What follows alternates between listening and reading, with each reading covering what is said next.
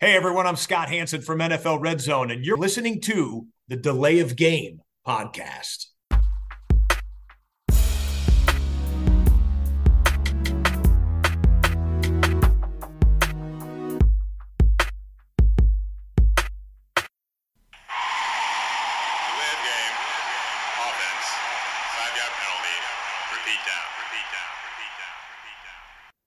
Hallo und herzlich willkommen, liebe Football-Freunde. Hier meldet sich Delay of Game, der Football-Podcast, Episode 273 an einem wieder mal außergewöhnlichen Aufnahmetermin. Es ist ein Freitagvormittag geworden. Warum ein Freitagvormittag? Ja, weil wir einfach in der Lage sind, uns auch mal für einen Podcast einen Tag Urlaub zu nehmen. Und ähm, deshalb haben wir das mal so gemacht. Und deshalb seid ihr natürlich auch gespannt, was wir um diese Uhrzeit trinken. Aber dazu kommen wir gleich. Erst einmal begrüße ich den fast wieder fitten Christian. Hallo. Hi Tobi, grüß dich. Ich trinke um die Uhrzeit natürlich Kaffee. Das habe ich äh, fast kommen sehen und äh, da ich kein Kaffeetrinker bin und das Frühstück auch äh, mit äh, meinem typischen Glas Mineralwasser zum Frühstück ein bisschen her ist, habe ich jetzt äh, Coca-Cola im Glas und ähm, werde mir wahrscheinlich, weil ich ja jetzt auch Urlaub habe für ein paar Tage, ähm, das erste Bier um 16 Uhr aufmachen. Nein, ich glaube heute Abend, wenn ich mit meinem Kram für den Tag durch bin. Äh, jetzt ist erstmal Podcast. Dazu, äh, ja, wir freuen uns, dass ihr äh, euch diese Episode reinzieht.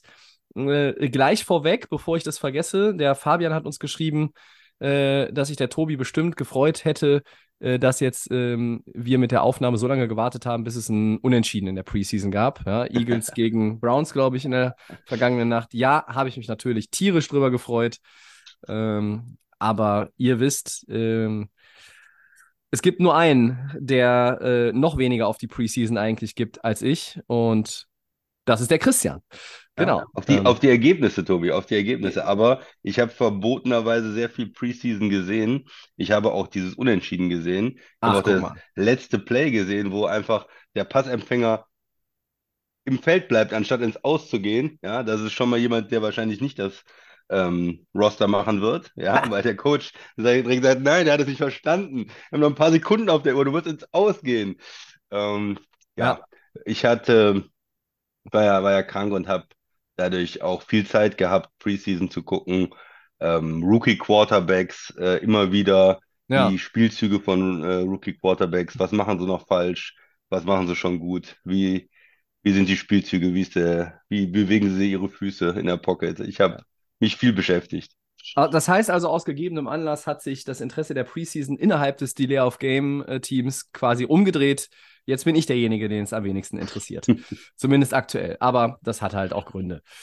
So, wir wollen aber jetzt ohne Umschweife, äh, eine Bierfrage gibt es nicht, Getränkefrage geklärt. Die Preseason-Nummer mit dem Unentschieden haben wir auch äh, kurz abgehandelt. Danke, Fabian, für die Zuschrift wieder. Das äh, hat mich auch heute Morgen äh, wieder amüsiert. Äh, in, ähm, an einem Tag, äh, an dem mich nach dem gestrigen Tag nicht so viel amüsieren kann, aber dazu äh, an anderer Stelle vielleicht nochmal mehr. Ähm, jetzt gehen wir rein in unseren zweiten Teil der Season Preview, AFC, die Top-Teams. Wir blicken in vier Teilen bekanntermaßen ja jetzt voraus auf die Saison in diesem Jahr. Zwei Blöcke pro Conference sind zwei äh, äh, und dann insgesamt vier. Ja, rechnen ist schwierig heute Morgen immer noch. Ähm, und wir hatten letzte Woche die Bottom Half, jetzt kommen die Top-Teams dran und es sind natürlich jetzt, so wie letzte Woche acht, diese Woche auch acht und der aufmerksame Football-Experte weiß, naja, von den acht könnten ja maximal sieben die Playoffs erreichen. So ist es. Wir fangen an, Christian, mit den 7-10 Jets, den New York Jets. Ähm, das ist ein Team, über das wir, nein, das ist das Team, äh, über das wir am meisten gesprochen haben in der Offseason. Ähm, der König der Dunkelheit äh, hat sich aus dem beschaulichen Wisconsin in den Big Apple aufgemacht und möchte jetzt mit den Jets nochmal eine Meisterschaft gewinnen. Letztes Jahr hatten sie sieben Siege. Ähm, warum glaubst du, dass es dieses Jahr mehr werden? Ja, warum sind sie in dieser Kategorie, kann man ja fragen. 7-10 Jets. Ja, gut, sie haben sich verstärkt mit Aaron Rodgers und der hat 15 Jahre, war er Starter bei den, bei den Packers, hat 475 Touchdowns da insgesamt bei den Packers in seiner Karriere äh, geworfen, nur 105 Picks, äh, hat viermal MVP gewonnen, äh, Super Bowl gewonnen, Super Bowl MVP gewonnen. Das heißt, ja, sie haben sich mit einem absoluten Top-Quarterback ver, äh, verstärkt. Er war letztes Jahr nicht so gut gespielt, davor zwei Jahre lang MVP. Er wird jetzt 40. Wie gut ist er noch? Das werden wir sehen, die Saison. Wie kommt er auch mit dem Wechsel klar, mit ein paar neuen Mitspielern? Aber das ist natürlich erstmal ein, ein Brett, ja, wenn du so einen Quarterback holst in ein Team, was letztes Jahr auf einem aufsteigenden Ast war, was sehr guten Draft hatte. Ähm, man muss ja sagen, äh, Wilson, der Wide Receiver, ist eingeschlagen. Hall, der Running Back, ist eingeschlagen und vor allen Dingen Sauce Gardner, der Cornerback, ist eingeschlagen. Das war ja so ein Draft, wie vielleicht in New Orleans vor ein paar Jahren hatte, ne? wo sie Mhm. drei, äh, vier starke Spieler, Stars äh, in einem Draft geholt haben. Und so sieht dieser, dieser Draft für die Jets aus.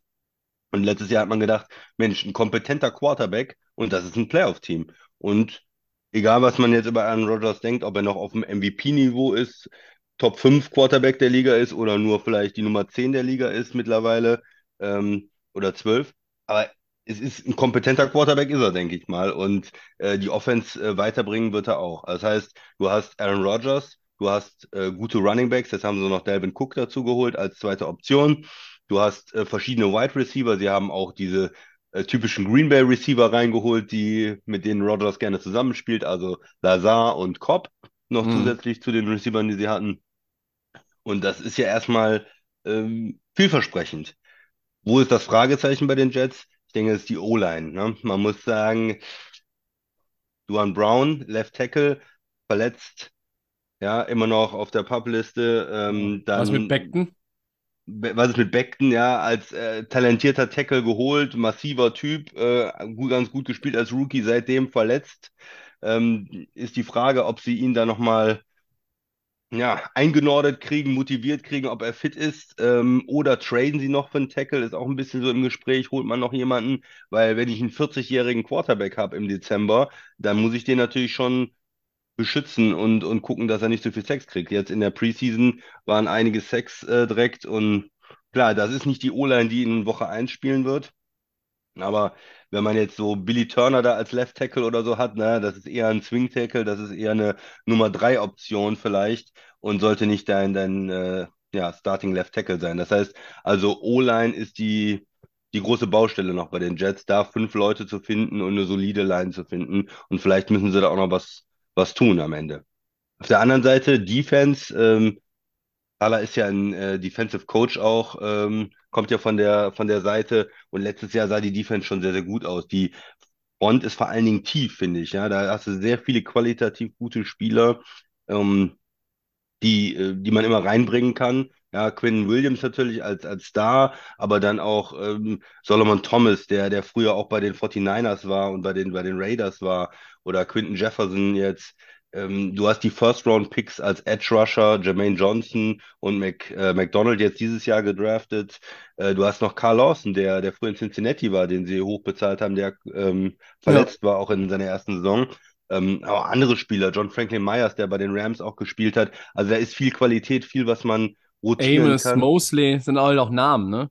Ja, äh, genau, Mosley dann als, als Linebacker noch und, und mit Sauce Gardner ein Top, der als Rookie wirklich schon ähm, top gespielt hat, der einer der besten Corner direkt der, der Liga Der, war der neue Jahr. Ramsey. Ne? Ja. Ich sag's jetzt schon. Ich glaube, er ist auf dem Weg dazu, ne?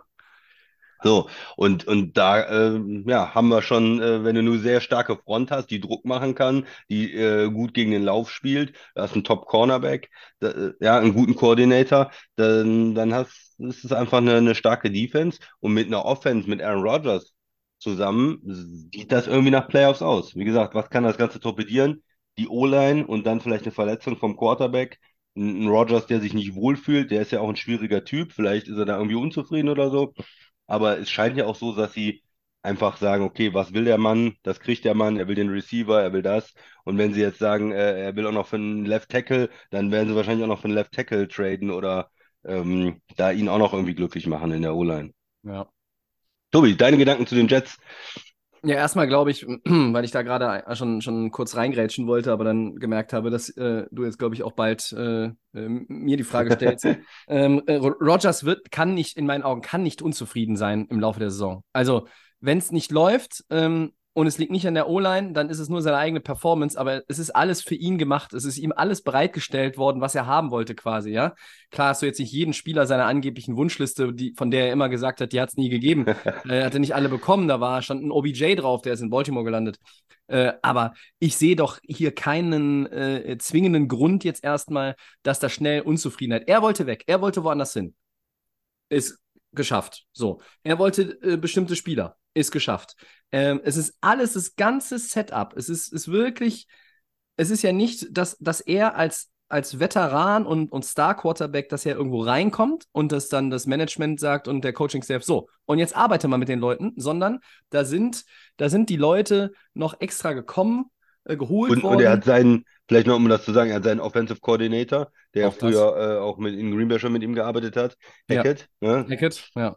Der natürlich äh, auch was zu beweisen hat, ne? nach dem Jahr in Denver, wo wirklich nicht so viel äh, gut lief.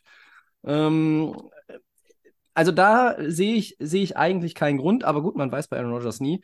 Äh, Du hast eben die Defense angesprochen, über die will ich noch äh, kurz einen Satz sagen.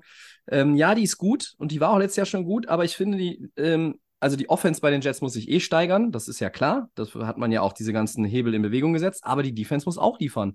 Ein Source Gardner alleine auf Top-Level, du hast viele Namen, aber die müssen jetzt auch irgendwie nochmal einen, einen Gang hochschalten. Ne? Also ich mache das zum Beispiel daran fest, sie hatten nur 14 Takeaways in 2022. Das Mhm. ist, in der AFC waren, glaube ich, nur zwei Teams schlechter, wenn ich das richtig im Kopf habe. Das ist zu wenig. Da musst du ähm, gute Defense spielen, kannst du auch mit wenig Takeaways, aber das ist ja einfach zu wenig. Da muss, muss mehr kommen. Ähm, das sind diese Momente, die Spiele entscheiden können. Äh, ein, Fumble Recovery, ein Interception, Aaron Rodgers auch mal ein kurzes Feld hinstellen. Klar, äh, der ist ja auch immer in der Lage, einen 90-Yard-Drive äh, äh, Drive hinzulegen und dann am Ende einen Touchdown zu erzielen. Aber ich äh, erwarte äh, irgendwie eine Steigerung von allen ähm, und nicht dieses, ja, da ist ja jetzt Aaron Rodgers und der hat ja jetzt hier seine Leute und die müssen jetzt. Also, das ist auch die falsche Herangeh Herangehensweise. Dieses ganze Team muss sich weiterentwickeln. Ähm, du hast letztes Jahr 17,4 Punkte pro Partie gemacht. Ne? Also mit einem Aaron Rodgers rechnest du natürlich damit, dass du da deutlich nach oben gehen kannst. Ja. Ähm, jetzt holst du Cook. Ähm, Brees Hall ist zurück, ähm, wird sicherlich noch ein bisschen brauchen, wenn er, bis er wieder irgendwie äh, so richtig in Schwung kommt. Äh, aber die Jets haben letztes Jahr, Christian, nur in fünf Spielen von 17 es geschafft, mehr als 22 Punkte zu erzielen. Das ist halt schon extrem wenig. Äh, Ja, aber dafür machst du ja Jahr diesen auch. Wechsel auf Quarterback, ja, ne? genau. Und jetzt hast du das und jetzt äh, äh, musst du liefern, alle müssen liefern. Es ist ganz viel Hype um sie. Ähm, und es ist natürlich, ich meine, in New York stehst du immer im Fokus, egal in welcher Sportart. Guck dir die Yankees an, alle reden immer noch über die Yankees, dabei ist deren Saison seit vier Wochen eigentlich schon in der Grütze. Ähm, es wird in New York immer über die Rangers geredet, aber kein Schwein interessiert sich dann in New Jersey für die Devils, wenn die Tabellenführer sind. Es ist in der NBA so, dass viele über die Knicks reden, äh, aber die sind halt im Osten vielleicht mal die Nummer 5 oder die 6 und äh, über die Teams darüber redet auch keiner. Äh, und dann reden aber immer ganz viele Leute über die Jets und die Giants und vor allen Dingen eigentlich in den letzten Jahren viel mehr noch über die Jets, zumindest mein Empfinden. So, und da musst du auch damit umgehen können. Und da kommen Spieler rein, die halt auch mit dem ganzen Rummel umgehen müssen. In Minnesota ist es ein bisschen beschaulicher gewesen für Delvin Cook, als es in New York sein wird. In Wisconsin, in Green Bay war es ein bisschen beschaulicher, als es für Aaron Rodgers jetzt ist. Kriegt Aaron Rodgers das eher hin als andere, auch mit diesem ganzen Rummel umzugehen? Ja. Einfach, wenn er so bleibt, wie er ist. Damit verprellt er vielleicht oder verärgert er auch mal den einen oder anderen, ja. Ähm, aber damit ist er letztlich, muss man ja auch sagen, eigentlich immer gut gefahren. Ja, er hat kaum eine schwache Saison gehabt in seiner Karriere. Ich bin sehr gespannt und ich glaube, da sind sich ganz, viel, ganz, ganz viele Football-Fans einig. Ähm, es gibt Stimmen, die sagen, sie glauben nicht daran, dass die Jets um Titel mitspielen können.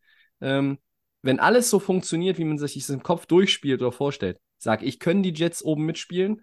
Ähm, würde ich sie heute über die Chiefs setzen als AFC Super Bowl Team? Nee. Kann sich das im Laufe der Saison ändern? Ja. Aber es ist ein weiter Weg. Und wir Ja. haben es schon, wir haben schon oft gesagt, diese Star-Teams, das hat auch nicht immer gut funktioniert. Ne? Das ist auch Ja. manchmal bös ausgegangen. Ne? Es war in Philly mal nicht so gut. Ne? Bei den Rams hat es funktioniert, aber zu welchem Preis?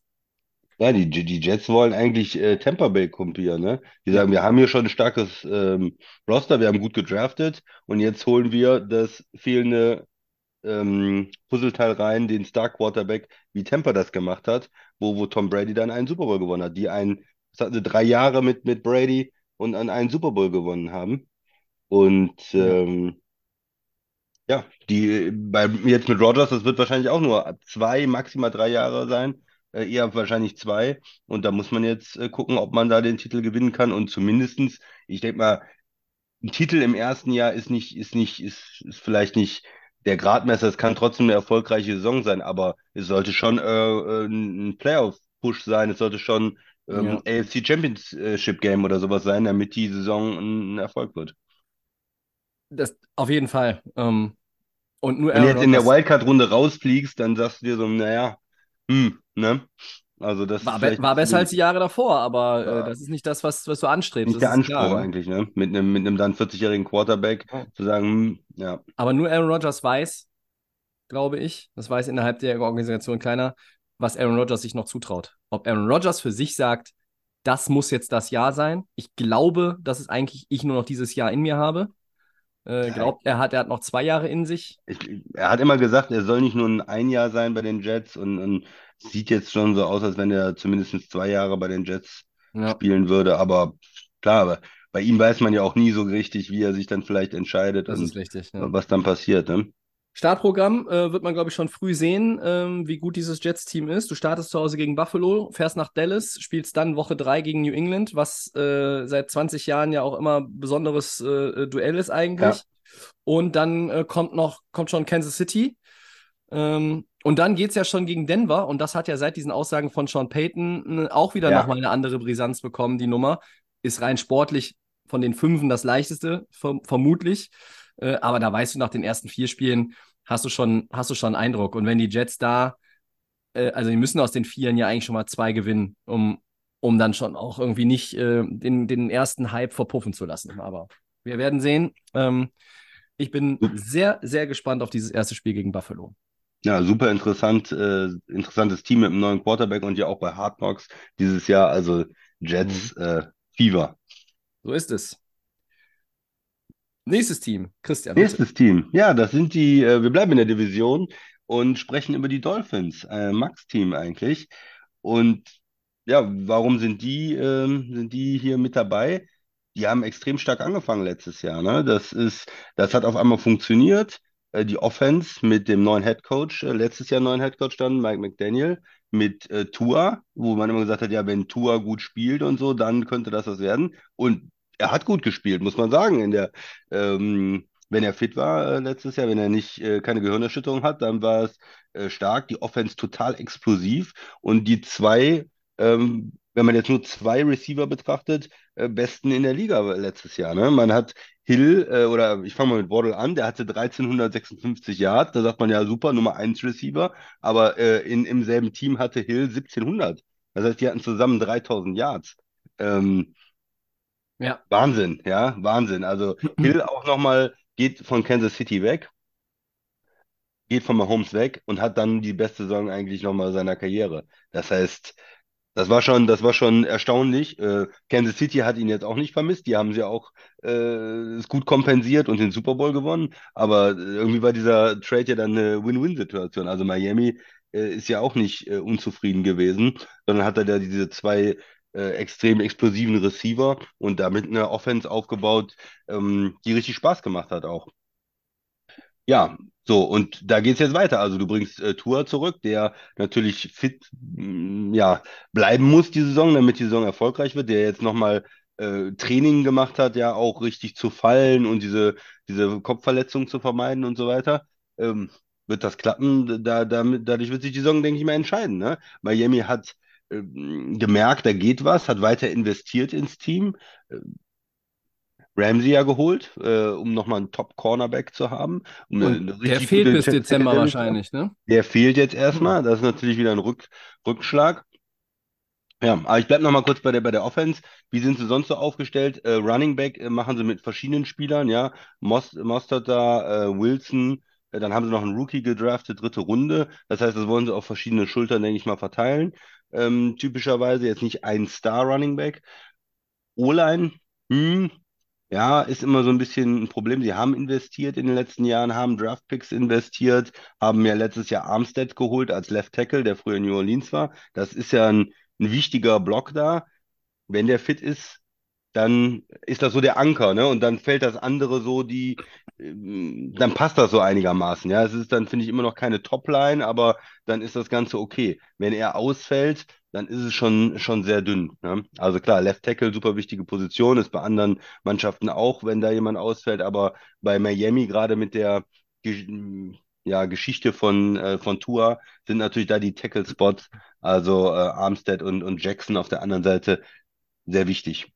Du, du hast halt Isaiah Wynn äh, dazu geholt, ne? Äh, der galt ja auch mal als sehr vielversprechender Left Tackle, aber mhm. äh, hat sich ja auch aufgrund von Verletzungen und dann auch Underperformance ähm, ein, einfach, früher, ne? Mhm. Äh, genau, einfach nicht ähm, als derjenige ähm, entpuppt, den, den viele in ihm gesehen haben. Äh, und ich glaube, dass das halt eigentlich dann schon auch die erste Backup-Option ist und mhm. damit sich gut zu fühlen, ist schwierig. Aber es ist natürlich was anderes, als wenn du völlig unerfahrene Leute, ähm, die jetzt eher nur äh, irgendwie den letzten Roster-Spot einnehmen, dass du die dann reinschmeißen musst. Also ich glaube, dass Miami eine. Ähm, ich habe denselben Gedanken gehabt, lustigerweise, als ich mir ähm, Depth Chart angeguckt habe, weil ich dachte, ja, okay, also die Line, äh, ich bin gespannt, was hier so ein Eichen Eichenberg irgendwie, was er spielen kann. Ähm, ich sehe die rechte Seite äh, ganz passabel, aber bei Armstead ist halt ja auch, ne, er ist nicht Fällt mehr der Jüngste. Mal auf. Ja, für, äh, aber, war jetzt auch wieder eine Verletzung. Ähm, ja, genau, aber das hatten wir, wir hatten ja auch, also ein, ein Beispiel, was natürlich auch die Teams ermutigt, solche Moves nochmal zu tun, ist Andrew Whitworth. Ja. ja. Das war ein Beispiel, ähm, wo es funktioniert hat. Der Mann war so unfassbar wichtig, nicht nur natürlich als Left Tackle für die Rams, sondern generell durch sein, sein Wesen, seine Erfahrung in der Kabine, ähm, ähm, im, in der Weiterentwicklung auch von, von Mitspielern. Ähm, als Ansprechpartner, ich meine auch Walter, Mayton, äh, Walter Payton Man of the Year gewesen und so, ne? Also der, der, der Mann ist wirklich äh, ein Vorbild in allen Richtungen. Und das ist, glaube ich, auch nochmal so jetzt in den letzten Jahren ähm, auch Teams dazu motiviert, äh, Veteranen auch nochmal äh, ordentlich zu bezahlen und denen auch nochmal hier irgendwie eine Chance für Veränderung zu geben, auch weil sie sich natürlich verbessern müssen. Und bei Miami ähm, sehe ich zum Beispiel ähm, den Left Tackle Spot eigentlich entspannter als bei den Jets, wo hm, wir eben ja, über die Jets gesprochen haben. Eigentlich, so, ne? Besser besetzt mit, ja. mit Armstead. Ähm, aber sehe ich da äh, mehr ähm, also ich, ich, ich weiß, das ist auch jetzt, das ist wieder so ein, so ein Bold Prediction, aber ich mache mir mehr Sorgen um Terran Armstead als um Tua. Ich glaube, Tua, ich bleibe dabei, Tua wird es schaffen und er wird diese Stabilität reinkriegen. Ähm, klar kriegt er mal einen auf die Mütze und da hält man äh, selbst als neutraler Fan noch mehr den Atem an als bei jedem anderen Quarterback, dem man halt gerne zusieht. Und das hat halt extrem Bock gemacht. Ähm, aber das ist natürlich in der Offense ein Knackpunkt. Ne? Das hast du, hast du gesagt. Und ähm, Ramsey-Verletzung ist auch ein Wahnsinnsfaktor. Ähm, du hast 2022 auch auf so einen richtigen Bad Note das Ganze abgeschlossen. Du hast fünf der letzten sechs verloren. Sonst wärst du ja in die Playoffs gekommen. Wir haben im, im, ja. äh, im Winter darüber geredet. Mensch, Miami, ihr braucht doch nur noch diesen einen Sieg, aber ihr kriegt ihn nicht hin. Ne? Aber mit welchen Quarterbacks auch, ne? Also du ja, hast ja dann mit klar. Backups gespielt. Ja. Ne? Aber Und dann hast du, klar. Und dann hast du halt einen Vic Fangio, der Defensive Coordinator ist. Und auch da muss ich sagen, Gut. Da, da geht noch mehr. Also eine Fangio-Defense, von der kann ich noch ein bisschen mehr, mehr erwarten. Also sie ist rein zahlentechnisch, wenn man sich jetzt die abgegebenen Yards anschaut, ist sie irgendwo im Mittelfeld. Und da denke ich so, wow, da habe ich eigentlich gedacht, die sind ein bisschen besser. Irgendwie so erstes Drittel. Aber nee, die sind wirklich Mitte, Mitte. Und ähm, da erwarte ich auch Improvement. Also sonst ähm, äh, bist du so ein bisschen ich weiß, es ist schwer zu vergleichen, ist die Reputation der, der einzelnen Spieler, gerade auch der Quarterbacks. Aber bei Miami befürchte ich so ein bisschen, das entwickelt sich sonst zu so einem Green Bay-Ding, wo, ähm, wo der Quarterback, der Quarterback mit den, mit den Receivern, äh, der muss halt Punkte, Punkte, Punkte machen, weil diese Defense, die holt vielleicht mal einen Turnover, aber die stoppt halt keinen. So, das meine ich damit, ne? Und mhm. wenn, wenn du diese Receiver hast und äh, ich glaube, Aaron Rodgers hatte fast nie einen One-Two-Punch von dieser Qualität, ähm, also das, was Hill und Waddle darstellen, ist für mich das beste 1-2 Receiver-Tandem der Liga.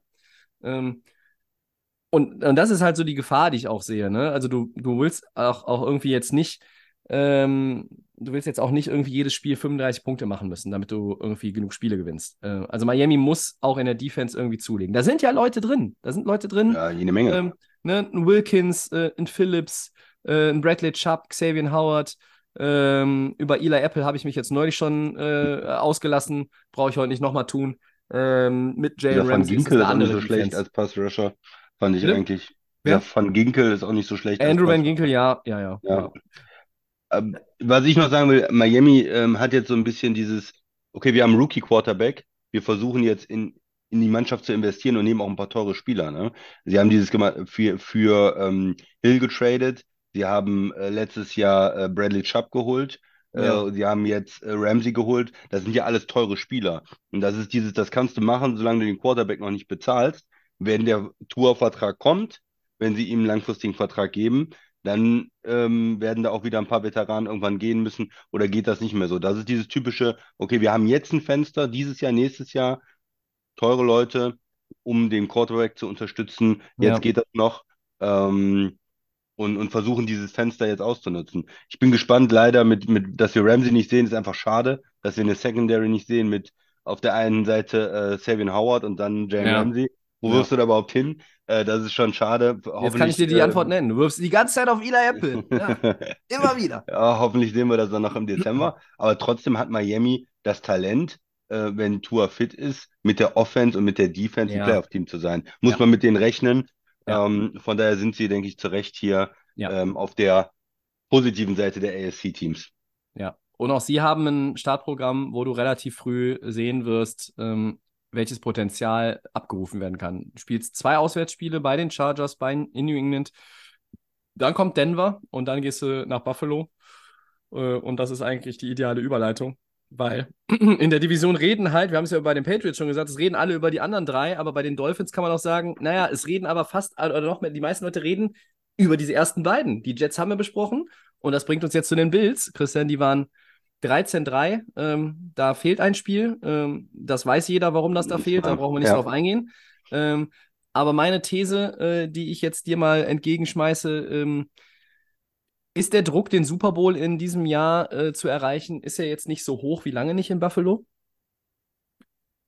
Ja, natürlich ähm, ist, ist der Druck da. Äh, Es ist ja, wenn du, wenn du erfolgreich bist und die Head-Coaching-Position gut besetzt ist, die Quarterback-Position äh, gut besetzt, du hast diesen Franchise-Quarterback und du, du bist dran, du bist in den Playoffs, du, dann, dann ist das natürlich so, dass die Bills-Fans jetzt die letzten Jahre gedacht haben, Mensch, wir sind, wir sind ein Super Bowl-Team und bis jetzt haben sie es nicht geschafft, da reinzukommen. Sie sind in der AFC immer gescheitert, Kansas City und jetzt äh, zuletzt natürlich auch die letzten zwei Jahre dann Cincinnati. Die, Ja. wir haben das ja öfter schon mal gesprochen, ihnen so ein bisschen den Rang als Nummer zwei Team äh, abgelaufen haben. Ähm, mit auch den, ähm, ja, mit den Spielen, mit den Performance dann auch von Joe Burrow in den, in den, in den Playoffs.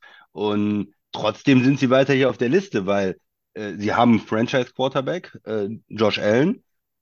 Die haben äh, die, weiterhin einen Top-Coach, finde ich, mit äh, Sean McDermott. Äh, Stefan Diggs ist weiter da, Top-Receiver. Äh, müssen da so ein bisschen gucken, was sie noch in der Offense machen. Sie waren ja in den letzten Jahren auch vom Laufspiel relativ schwach. Ähm, kann man da die Line ein bisschen verbessern, das Blocking verbessern? Kann, was ist mit den Running Backs? James Cook, hm, ähm, so, das sind so, so Fragezeichen. Wie kann man das äh, irgendwie so ein bisschen ausgewogener auch gestalten? Vielleicht ein bisschen den Druck von Josh Allen ähm, rausnehmen, dass der nicht alles macht. Haben jetzt mh, ja in der ersten Runde den ähm, Tight End, äh, Kincaid, ist der, glaube ich, Ja, Dalton ähm, Kincaid, ja. äh, gedraftet. Das heißt, haben äh, ja auch Knox den Tight End, der nicht schlecht ist, spielen vielleicht auch mehr mit zwei Tight Ends da, ähm, haben dann noch vielleicht ein bisschen andere, andere Optionen auch, wenn du mit zwei Tight Ends spielst, eventuell das Running Game damit auch ein bisschen, bisschen besser zu machen. Ähm, ja, der, der zweite Mann ist, ist ja äh, Gabe Davis. Das ist immer so eine Sache, naja, könnte noch ein bisschen mehr Talent auf Receiver insgesamt sein, ne? So, wenn man sich jetzt Miami anguckt, wenn wir uns die Jets angeguckt haben, so, ähm, ja, da denk, denkt man sich vielleicht ein, ein weiterer guter Receiver würde ähm, den Bills äh, noch, noch, noch weiterhelfen in der Offense. Ich, ich Ähm, glaube, dass sie so ein bisschen, bisschen auch dieses Modell der Chiefs ähm, äh, sehen. Also im Gegensatz zu den Chiefs aktuell, die hatten früher Tyreek Hill, äh, haben die, haben die Bills ja nun mal mit, mit Dix diesen klaren Nummer 1 Receiver, bei dem man aber auch natürlich ein bisschen gucken muss, ne? Wie äh, zufrieden geht der denn so in dieses Jahr? Da gab es diesen Ärger nach dem Playoff-Spiel, Mhm. da war auch viel Schweigen im Walde. Ähm, dann hat man auch noch mal irgendwie ausgedrückt, dass man da unzufrieden war und da hat, irgendwer hat dann natürlich schon wieder kam aus irgendeinem aus irgendeinem äh, Loch geschossen und hat gesagt, oh, vielleicht will der noch irgendwie einen Trade haben und so. So, aber Kincaid so ein bisschen er wird nie auf dieses Kelsey-Level kommen, aber dass man halt einfach sagt, hey, da haben wir noch einen Tight End, dem wir einfach, wo wir noch viel mehr auch über Tight End gehen in dem, in dem Passing-Game, weil ich schließe mich dir total an. So ein Gabe Davis als Nummer zwei Receiver, ja, ähm, hat man. Äh, wir reden Ist aber okay, auch manchmal, ne? ja, aber manchmal finde ich es auch, also jetzt muss ich ein bisschen auch die Buffalo Offense in Schutz nehmen, weil wir reden bei den Chiefs darüber, hey, die Chiefs haben so viele Optionen und toll, und die haben aber auch jetzt keinen Tyreek Kill mehr, schon im zweiten Jahr. Äh, die haben viele Optionen, die kriegen das irgendwie immer gut verteilt ja, Josh Allen kriegt es ja auch mal gut verteilt. Das muss man ja, ja, muss man ja auch sagen, das fairerweise, ne?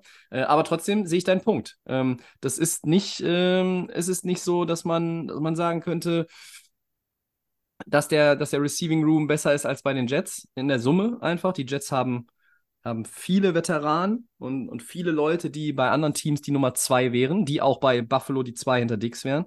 Und dann haben wir Miami eben besprochen mit diesen zwei Wahnsinns-Receivern. Ähm, und hier ist es halt tatsächlich nicht. Das ist absolut richtig. Dafür ist die Line ganz gut. Ja, da hast du Dawkins immer noch als Left Tackle. Ähm, das ist, ist insgesamt, äh, denke ich mal, in Ordnung, äh, die Line. Ja, Defense auch nicht schlecht in den letzten Jahren gewesen. Ne? Du hast vor allen Dingen eine gute Secondary normalerweise. Safeties mit, mit Poyer und Hyde waren in den letzten Jahren so ein bisschen für mich das Maß der Dinge, was äh, so zwei Safeties angeht, sind natürlich auch mittlerweile ein bisschen älter. Ähm, White, äh, der auch mit der Verletzung letztes Jahr war, als, als Corner. Spieler wie Von Miller, den sie letztes Jahr geholt haben. Ne? Also das sind auch schon einige Veteranen. Man versucht halt da Richtung, Richtung Super Bowl zu kommen. Jetzt müssen sie einen von den Linebackern ähm, ersetzen. Ähm, Matt Milano ist noch da, aber die andere Linebacker-Position müssen sie ja ersetzen. Also ja, die Defense ist, ist immer noch, denke ich mal, ganz gut, aber man muss gerade gucken, auch mit den Safeties, die älter werden, wie lange ähm, können die noch so auf dem Niveau spielen und das Ganze da zusammenhalten. Ja, insgesamt ein Playoff-Team. Warum? Ja, mit, mit Josh Allen halt. Ne? Ich habe jetzt nochmal geguckt, ja. dieses Jahr ist der Cap-Hit von Josh Allen noch niedrig, in 23, 18 Millionen, für einen Star-Quarterback nicht viel. Nächstes Jahr 47, danach 56. Ne? Das heißt, da er hat ja den langfristigen Vertrag unterschrieben und da kommen jetzt die nächsten Jahre auch diese Zahlen, wo man dann, wo es schwieriger wird, ne? Da so ein, so ein Raster zu bauen und so ein Von Miller zu bezahlen und so weiter. Also äh, dieses Jahr nur 8% vom Cap, nächstes Jahr 18% vom Cap. Ne? Also mhm. das heißt, da müssen sich die Bills langsam ähm, dran gewöhnen, dass das, ja, das gehört halt dazu, wenn ich so einen Star Quarterback habe, dass ich dann ähm, ihn irgendwann bezahle und dass das ein bisschen schwieriger wird. Wenn er 18% Capit hat, dann kann er 24er für die Rams spielen. Die nehmen solche Spiele immer gerne auf. Äh, ich finde, der, der Druck, um auf meine Frage zurückzukommen, ja. äh, von meine These, der, der Druck, den Super Bowl zu erreichen, wächst jetzt wirklich immens. Buffalo, da ist, alle wissen in Buffalo, Spieler, Organisation, Coaches, Fans, das Fenster ist auf. Das Fenster ist auf jetzt. Und es geht nicht so schnell zu wie bei anderen. Das ist schon richtig. Buffalo ist immer da in den letzten Jahren und die haben alle, es ist alles bereitet. Top 5 Offense, Top 10 Defense. Ähm, du hast noch mal, ähm, du hast jetzt keinen übermäßig geilen Draft gehabt, ne? Äh, aber äh, dein Team ist ja, es ist ja alles da. So. Äh, und du bist vielleicht auch noch mal ein bisschen angenervt und kannst das in Motivation umsetzen, weil dir Cincinnati den Rang abgelaufen hat. Ja. Ähm, und so, in Woche 1 spielst du bei den Jets, da musst du ja auch mal direkt zeigen, hey, also das hier ist unsere Division, wir sind hier der Platzhirsch, da könnt ja. ihr alle, ihr Jets und Dolphins und Patriots, ihr braucht euch hier gar keine Gedanken machen, so du, Double Digit äh, und hier und dann 1-0 und ab dafür. Dann spielst du gegen die Rams, ist ein äh, Walkover, dann spielst du in Washington Walkover, so, dann spielst du, bist du 3-0, spielst zu Hause gegen Miami, äh, wenn du die auch noch wegfiedelst, hast du direkt die zwei äh, Top-Kontrahenten äh, in der Division geschlagen, bis 4-0, stehst dann da, kannst flexen und sagen, so, und was jetzt? Was, was machen wir jetzt? Jetzt spielen wir, ziehen wir die Nummer durch und dieses in den Playoffs sind wir auch geil. So, und das ist halt genau der Punkt. Ähm, mir fehlt bei Buffalo auch dieses Selbstverständnis und diese Überzeugung, die Dama Hamlin-Geschichte hat natürlich, also das war ja ein Riesenfaktor. Sie sind damit gut umgegangen, alles gut, ne? Aber äh, auch in dem Jahr davor, mir fehlt einfach so ein bisschen auch in der Außendarstellung diese Überzeugung, wir werden in den Super Bowl kommen und dann den Titel gewinnen. Das fehlt mir. Da gibt es Chiefs, die sagen, ja, da sind natürlich andere auch ganz gut, aber für uns ist ja ganz klar das Ziel und wir streben das an und ähm, das haben ja auch andere Teams gesagt, so in der Vergangenheit, die gut waren. Und in Buffalo fehlt mir immer, die, die gehen manchmal so ein bisschen gebückt durch die Weltgeschichte und sagen, ja, wir sind ja ganz nett, wir sind gut, wir wissen, was wir können, wir wollen jedes Spiel gewinnen. Ja, zieht mal den Kopf aus dem Arsch und macht mal hier Druck. Ihr müsst auch mal so, der Druck ist da, aber du musst halt auch selber mal irgendwie jetzt hingehen und, und sagen, du musst dich auch mal stark reden. So, das ist der Punkt. Ja, ja vielleicht nicht, die haben, die haben halt noch nicht diese, diesen Durchbruch gehabt, ne? Ein entscheidendes Spiel gegen Kansas City verloren und jetzt zuletzt entscheidende Spiele gegen Cincinnati verloren. Ja, ähm, das sind halt die, das ja. sind halt die Spiele, die du jetzt, die musst du anders gestalten. Aber ja. bis du da hinkommst zu diesen Spielen, äh, hast du halt 15 äh, oder 17 andere Gegner in der Saison ähm, und da musst du halt auch performen. Also der Respekt, den auch andere ähm, haben und die, wenn du, äh, der, der kommt ja auch, der kommt ja auch vom, vom Record. Also von einem Bills-Team in der Wildcard-Runde, das irgendwie 9-8 irgendwie auf Platz 7 reingerutscht ist, wird sich in der Wildcard-Runde niemand fürchten. Von einem Bills-Team, das wieder äh, 13 Siege geholt hat oder vielleicht sogar 14, äh, das ist was anderes. Also mir fehlt ein bisschen manchmal diese, dieses Selbstverständnis so bei den, diese Überzeugung äh, äh, von sich selber ähm, in Buffalo. Und wenn, wenn das noch irgendwie kommt, ich glaube, das ist auch so ein Punkt, das, das bringt dich auch mental dann einfach weiter in diesen Spielen. Die sahen gegen, Leute, erinnert euch daran, das Playoff-Spiel gegen Cincinnati. Boah, sahen die scheiße aus in dem Spiel. Ja. ja. Cincinnati sah, muss man auch sagen, verdammt gut aus in dem Spiel. Ja. ja. Aber der, das Team to beat in der AFC East sind die Buffalo Bills. Ne? Die anderen müssen erstmal dahin kommen, wo die Bills waren. Ja, vielleicht noch als kurze Zusammenfassung, über welche Quarterbacks haben wir jetzt gesprochen? Drei Teams gesprochen jetzt in der AFC ja. im, in der oberen Hälfte. Aaron Rodgers, Tua, der richtig stark aussah letztes Jahr, und Josh Allen, der MVP-Kandidat äh, auch, auch war letztes Jahr. Ja. Ähm, also das heißt, man sieht schon diese Quarterback- Dichte, die ganz anders ist in der AFC als in der NFC. Und wenn du so einen Star Quarterback hast, dann denkst du natürlich auch, dass du ähm, da in den Playoffs ein Wörtchen mitsprechen kannst. Jets, Dolphins, Bills. Ich habe ja äh, Herrn Allen mehrfach in der Offseason auch äh, angezählt und gesagt, ich sage, das wird der äh, Quarterback dieser jungen Generation und, und ständigen MVP-Kandidaten, der nie einen Ring äh, an den Finger bekommt, also zumindest keinen äh, Super Bowl-Ring. Ähm, aber ich weiß, also ich lasse mich natürlich auch gerne vom Gegenteil überzeugen, weil also den Bills zuzugucken als neutraler Beobachter, das macht halt auch immer Bock. Ne? Ja. Äh, das ist nicht von der Hand zu weisen. Wie er sich entwickelt hat, ist schon toll ne? in den ersten Jahren. Äh. Ein Team, das wir eigentlich auch immer gerne sehen, Christian, und das ist wieder äh, die Kunst der Überleitungen, sind die Baltimore Ravens. Ähm, die würde ich dir jetzt mal entgegenwerfen. Die waren letztes Natürlich. Jahr 10-7 und die hatten ja auch ein großes ähm, Off-Season-Topic, äh, was so mit einem Quarterback zu tun hatte. Äh, ist jetzt alles gut in Baltimore und äh, sind die in der Lage, die Bengals in der Division rauszufordern? Ja, sprechen wir wieder über einen Star Quarterback. Diesmal über jemanden, der schon MVP in der, in der Liga war. Lamar Jackson. Äh, wir haben über seinen neuen Vertrag gesprochen. Er ist jetzt äh, bei den Ravens unter Vertrag. John Harbour hat immer wieder gesagt, wenn du dich erinnerst, ja, das wird laufen und er glaubt daran und das wird gar kein Problem sein. Mit seinem, mit seinem ruhigen Optimismus hat er das äh, gemanagt. Und ja, jetzt ist er unter Vertrag und jetzt wird sich natürlich auch bei den äh, Ravens äh, wieder zeigen. Die sind die letzten Jahre ja immer ein, ein Playoff-Team gewesen. Die haben eine sehr gute Win-Quote, wenn Lamar Jackson spielt.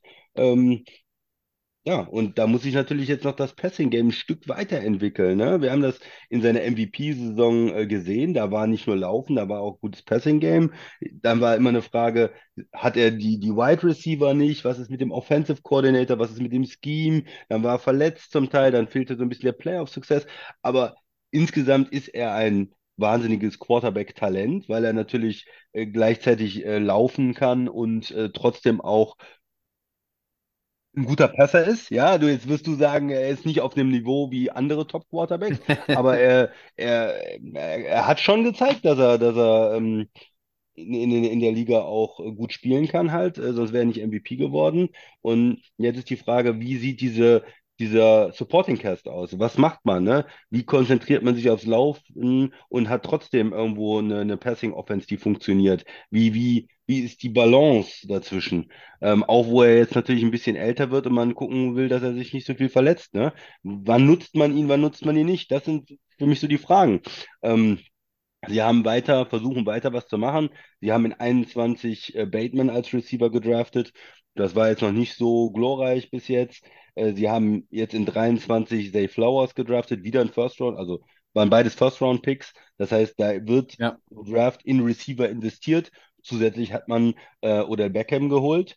Kann man jetzt sagen, was er will. Der ist bestimmt nicht mehr in seiner absoluten äh, Blüte. Aber Ja. du hast jetzt schon mal drei Receiver auf dem Papier, die was können sollten, ja. Zwei First-Round-Picks und Odell, das ist ja schon mal was. Ist schon mal besser, als es ähm, zum Teil in, in den letzten Jahren in Baltimore aussah. Dahinter hast du noch Leute wie ähm, äh, Duvernay, der, der ziemlich viel gespielt hat und auch immer mal was gebracht hat. Wenn der dein vierter Mann ist oder Nelson Aguilar äh, dann dein fünfter Mann ist, das, das, das, geht dann. Ne? Also für mich sieht der Receiver-Room wesentlich besser aus als in den, in, in den Jahren Ja. zuvor. Ist auf jeden Fall Hoffnung. Äh, du hast Mark Andrews äh, als Tight End, der einer der besten Tight Ends äh, der Liga ist, äh, ähm, der immer viel gesucht wird, auch von Lamar Jackson normalerweise. Und dann das Running Game mit Dobbins, mit Edwards und, diesem Quarterback, der laufen kann, das funktioniert eigentlich bei den Ravens. So, also du hast eine gute O-Line eigentlich auch, wenn man sich die verschiedenen äh, Spieler anguckt. Ähm, auf der Right Guard Position, Right Tackle, Left Tackle, das sind alles Namen, die man kennt. Left Guard, weiß ich nicht, ob da der Rookie startet. Das ist ein bisschen vielleicht ein Fragezeichen, aber insgesamt denke ich mal, dass die Line ähm, weiterhin gut ist in, in Baltimore. So, also sollte die Offense eigentlich gut sein. Ja, wird man sehen, wie Lamar Jackson jetzt spielt, wie das Ganze aussieht. Aber insgesamt äh, ist das, sollte das eine gute Offense sein.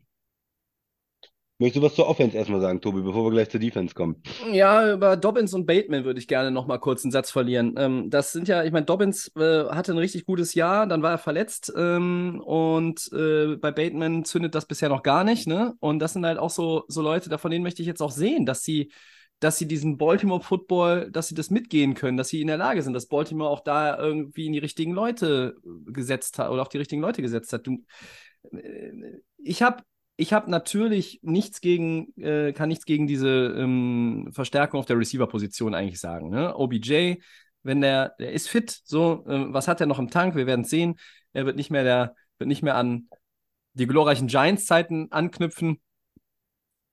Ähm, und Zay Flowers ähm, fand ich dann auch noch einen guten Move im Draft, dass sie es machen. Ähm, es war ja auch zu dem Zeitpunkt vielleicht ein Signal in Richtung Quarterback. Hey, wir tun was für deine Offense. Mhm. Äh, in den letzten Jahren hat man ja dann häufiger auch in der ersten Runde irgendwie Defense-Spieler äh, gepickt. Äh, Patrick Queen fällt mir da ein und, und wenn nicht noch alles. Äh, also Kyle Hamilton zum Beispiel in Genau, 22. richtig. Und, und du hast, du hast, du hast in Baltimore, du hast irgendwie über die letzten Jahre, du hast, du hast ja, da ist ja immer irgendwie ein Grundstock an Talent da und du bist immer in dieser Rolle. Also eigentlich tippt man Baltimore so gut wie nie raus aus den Playoffs. Tun wir jetzt auch nicht. Nö. Ähm, aber, ähm, und das ist ja immer mein Kritikpunkt bei Lamar Jackson, und der bleibt in dieser Offseason, solange, also, jetzt sind wir gut, wir sind in der Preseason, aber bevor die neue Saison noch nicht angefangen hat, so formuliere ich es mal, also die Regular Season, bleibt es ein Kritikpunkt meinerseits.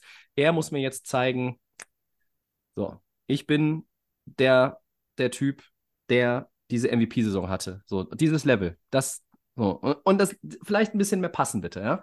Ähm, grundsätzlich, Offense gut, ähm, man hat was dran gemacht. Ähm, ja, ich bin jetzt kein Agolor-Fan und äh, dann hast du halt noch so Spieler wie Duvernay oder Prochet, die tauchen mal hier und da für zwei, drei Catches auf. Ähm, Andrews, ja, gut. Ähm, deine Line ist vorzeigbar und ja, Offense ist okay, ich, gut. Ähm, es gibt sicherlich bessere in der AFC. Aber Okay. ja. So- Sollen wir was zur, zur Defense sagen? Wie, wie gefällt dir die denn? Also ich finde, die, die Baltimore, die sind ein bisschen im Umbruch, ne? Weil die gehen ja auch immer Ja. wieder mal Spieler raus, auch gerade in der Front Seven Pass Rusher ist für mich so ein bisschen Fragezeichen, wo, wo kommen die, die ganzen Sacks dann her?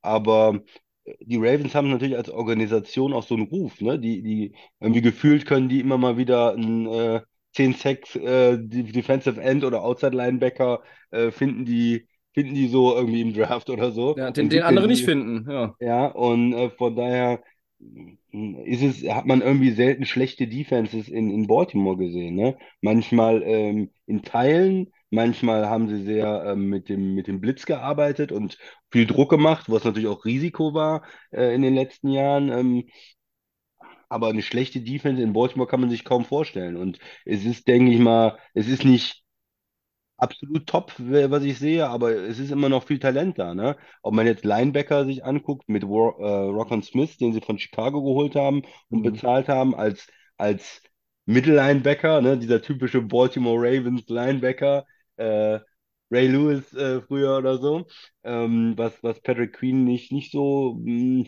in die Rolle nicht so reingekommen ist, aber als, als zweiter Linebacker, mehr als Weakside-Linebacker, ähm, ist er da vielleicht dann besser auch aufgestellt in, in der Defense. Äh, Kyle Hamilton, der Safety, wie gesagt, First-Round-Pick in 22. Äh, du hast ähm, Marcus Williams als zweiten Safety, du hast Marlon Humphrey als, als Top-Cornerback. Ähm, Marcus Peters ist weg, weg. Also da ist die, die Secondary natürlich ein bisschen, ein bisschen Qualität vielleicht verloren äh, auf Cornerback. Ähm, aber ja, das ist so für mich immer noch eine gute Defense. Frage ist, wer von den jüngeren Pass-Rushern wird da jetzt sich weiterentwickeln? Äh, First-Round-Pick in 21, gibt es Second Runner in 22. Also der, die haben ein paar Spieler, aber ich bin mir noch nicht so ganz sicher, wer da wirklich ähm, 10 Sacks holt dann äh, bei den Ravens in der, in der Front Seven. Das ist richtig. Ähm, ja, die, die, äh, die Ravens fi finden und, und entwickeln halt auch immer die Spieler. Ne? Äh, ich bin äh, noch bei einem Punkt, wir reden eigentlich über diese Position in der Saisonvorschau gar nicht. Hier müssen wir drüber reden, weil sie den Besten haben. Sie haben Justin Tucker. Ja? Ach so, ja, Äh, natürlich. Also, wenn, wenn Lamar es mal nur bis zur äh, 46 des Gegners schafft, äh, dann schießt er halt ein 63 Yard Field Goal. Ende. So. Ja, da kriegst du auch nochmal drei Punkte. Und ähm, Kicker, wir, wir, ich meine, seit es diesen Podcast von uns gibt, machen wir uns hin und wieder zurecht über den einen oder anderen Kicker lustig. Äh, aber Justin Tucker, ähm, der ist ja quasi eine Klasse für sich. So. Und das ist ja, das ist ja auch so ein Faktor. Ähm, äh, Baltimore bezahlt ihn dann halt auch, ne? Andere würden sagen, Ja. ach, so viel? Äh, nee, also, nee, komm, dann holen wir uns hier einen Rookie-Kicker in der sechsten Runde. Aber die machen das und Tucker ist äh, wirklich also auch eine Bank. Ich habe noch eine interessante Zahl gefunden zu den Ravens und dann ähm, können wir auch gerne weitergehen.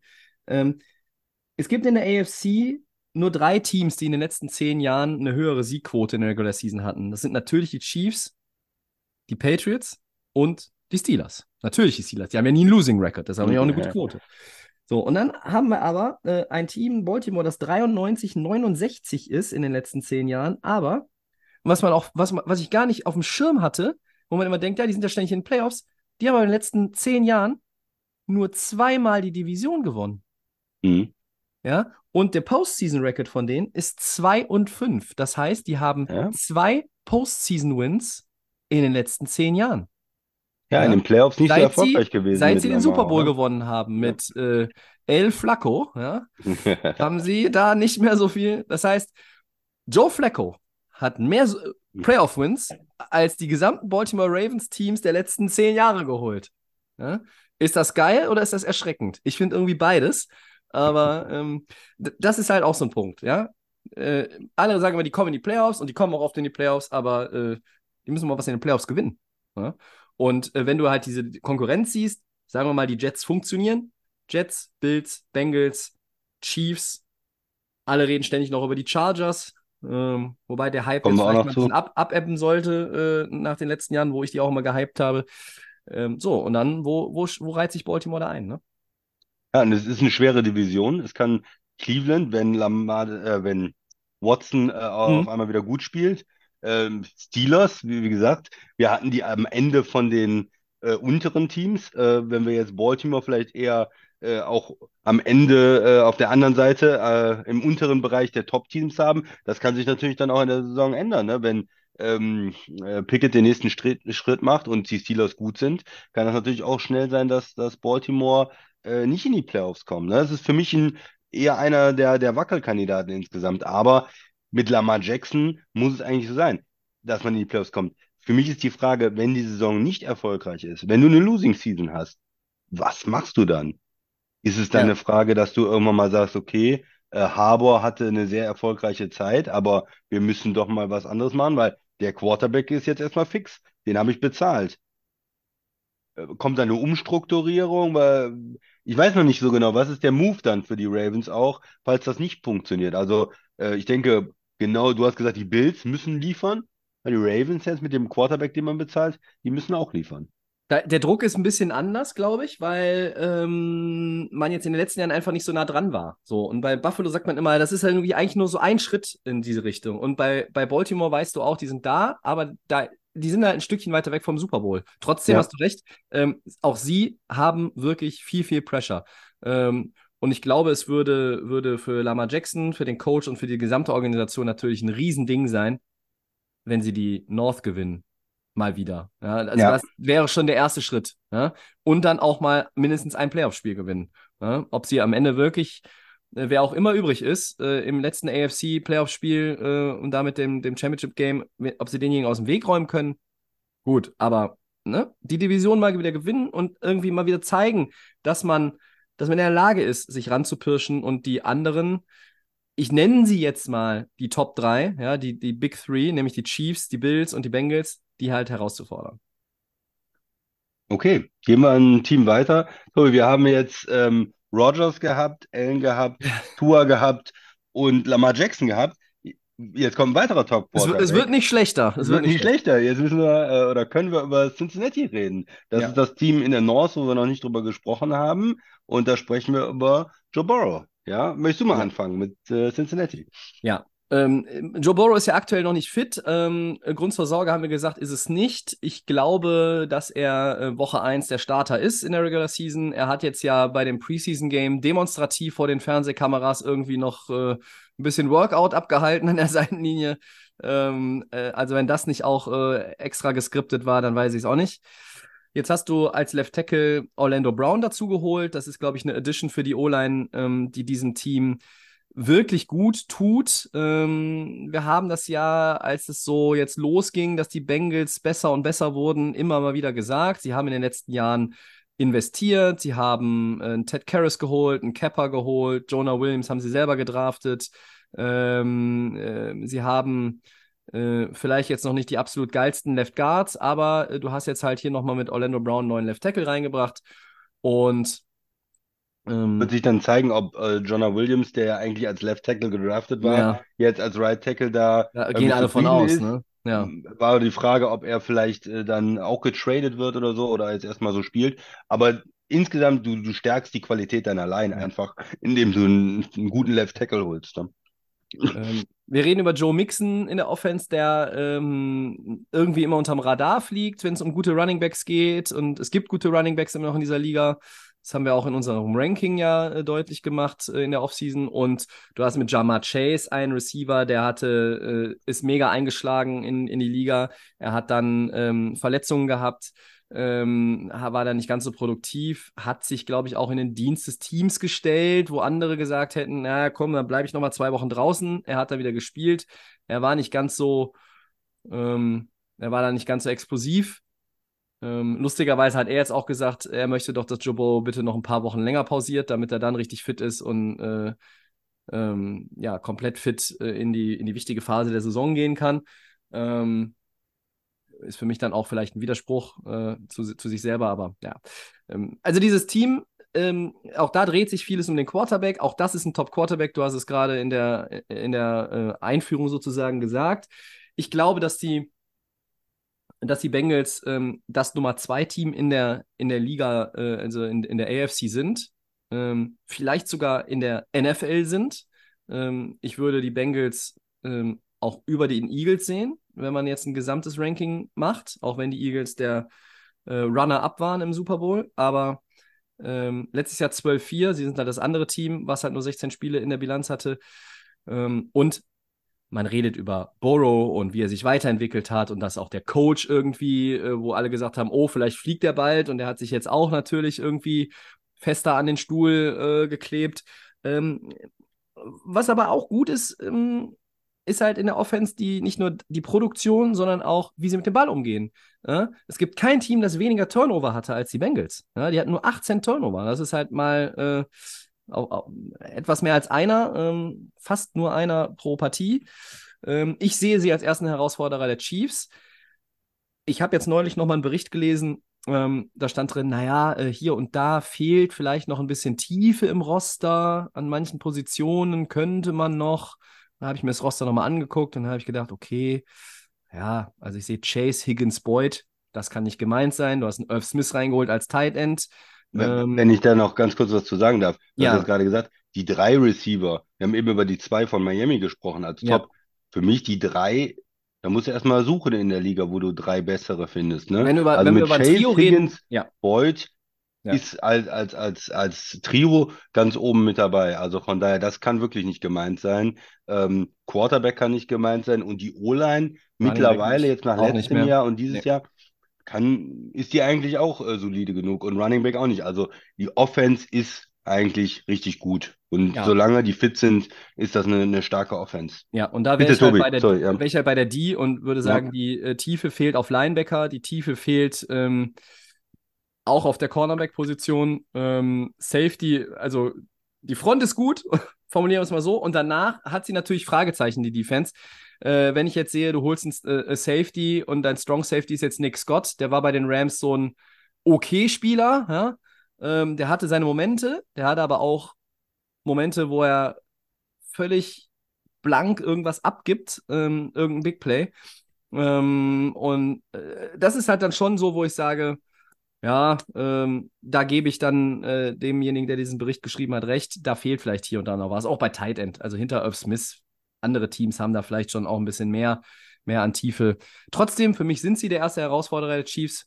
Fällt gerade auf, wir haben das Startprogramm der Ravens nicht genannt, aber das ist egal, weil die spielen nur gegen Cincinnati äh, und der Rest ist Fallobst. Und äh, die Bengals haben halt in Cleveland, gegen Baltimore, gegen die Rams in Tennessee. Das ist auch ein vermeintlich leichtes Startprogramm, ähm, wo du halt auch direkt dich wieder positionieren kannst. Wir haben gerade darüber gesprochen. Ravens in der Division äh, müssten eigentlich auch mal wieder irgendwie die Division gewinnen, um auch zu zeigen, hey, wir sind da, wir melden die Ansprüche wieder an. Bengals sehe ich aber als den klaren Favoriten in der North. Ähm, und es ist ein Roster, was nicht die Tiefe hat im Vergleich zu den Chiefs. Es ist aber ein Roster äh, und einfach vom Aufbau, dem ganzen Talent, gerade wenn man sich die Offense anguckt, äh, da muss mir erstmal einer erzählen, warum die nicht das äh, zweitbeste Team auf dem Papier in der AFC sind. Genau, ja. In der Offense ähm, sind, sind wir da, glaube ich, einer Meinung und haben ja schon drüber gesprochen. Vielleicht noch kurz zur, zur Defense. Wo, wo ist der Knackpunkt?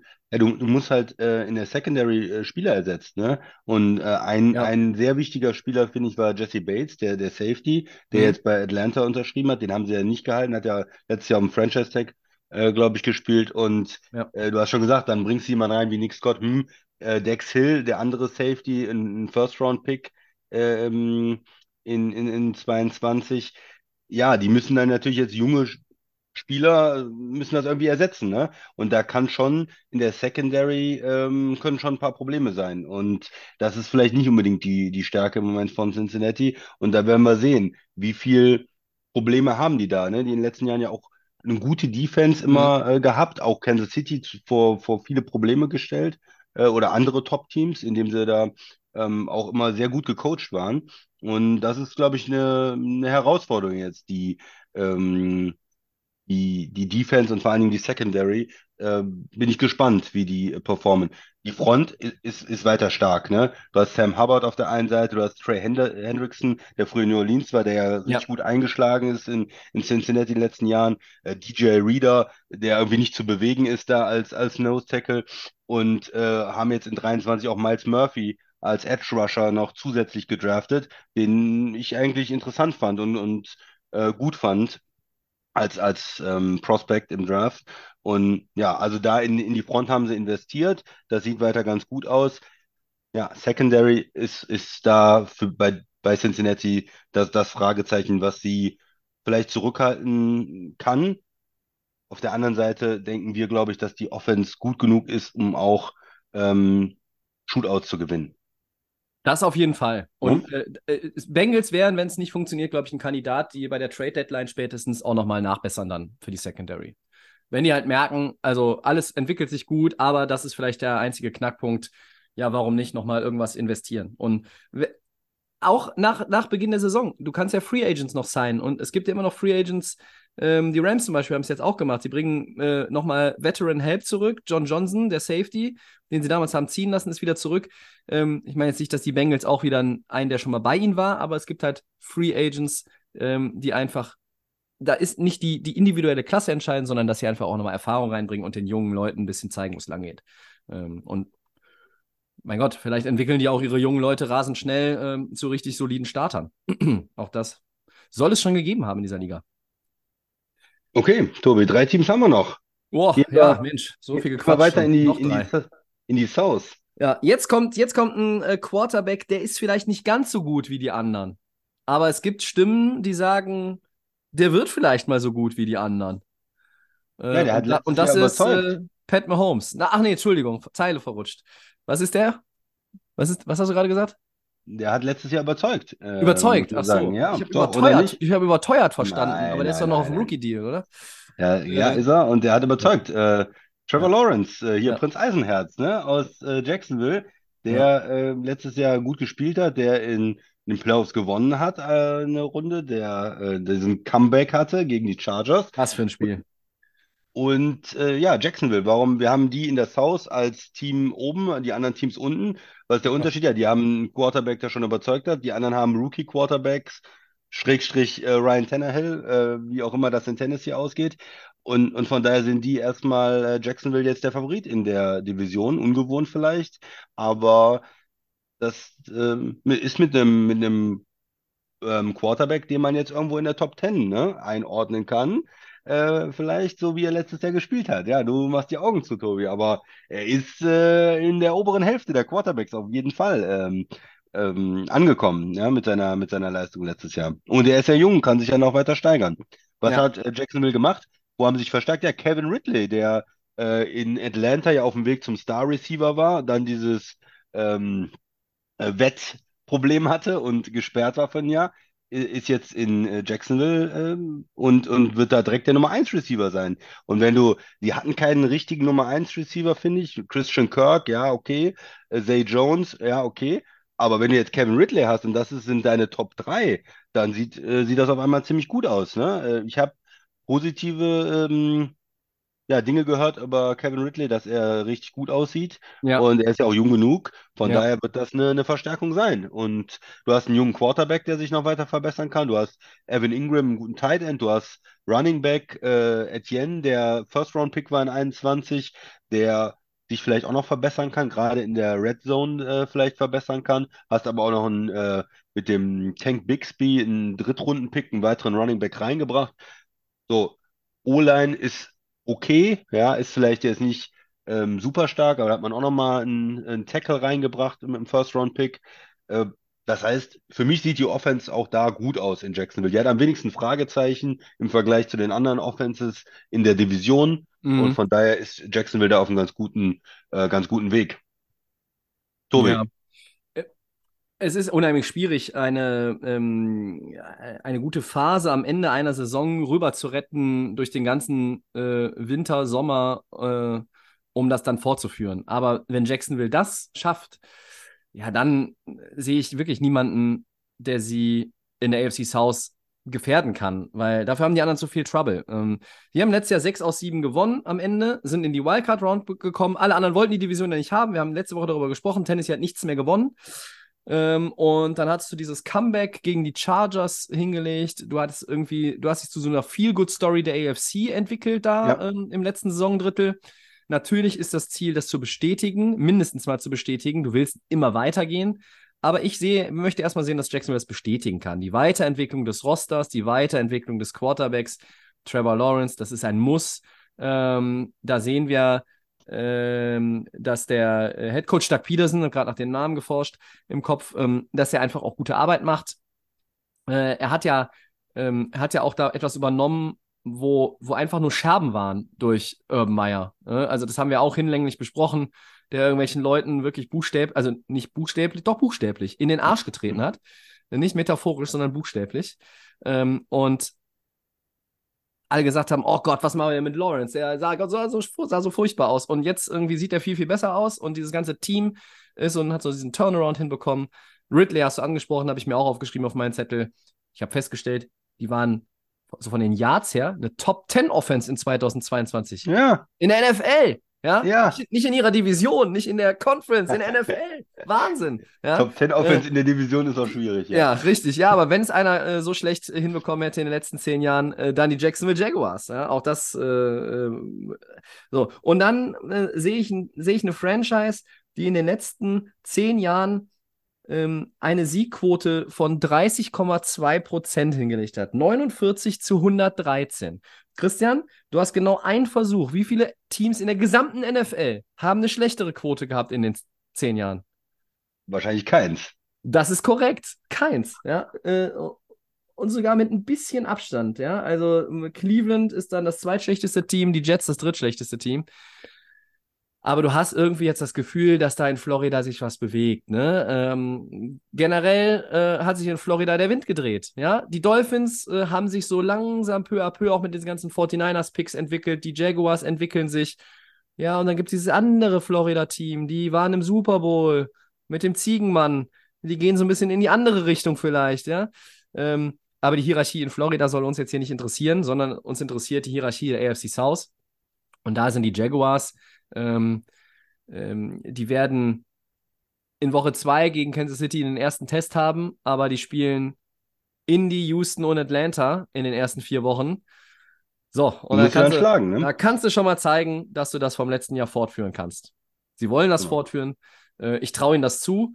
Ähm, ich äh, bin noch nicht auf dem Trevor Lawrence Bandwagon drauf. Ähm, bei anderen Spielern war ich sogar schon Zugführer. Hier bin ich noch nicht aufgesprungen auf den letzten Waggon. Das kann sich noch ändern. Ich bin noch skeptisch. Ich möchte von ihm äh, noch mehr Gutes sehen.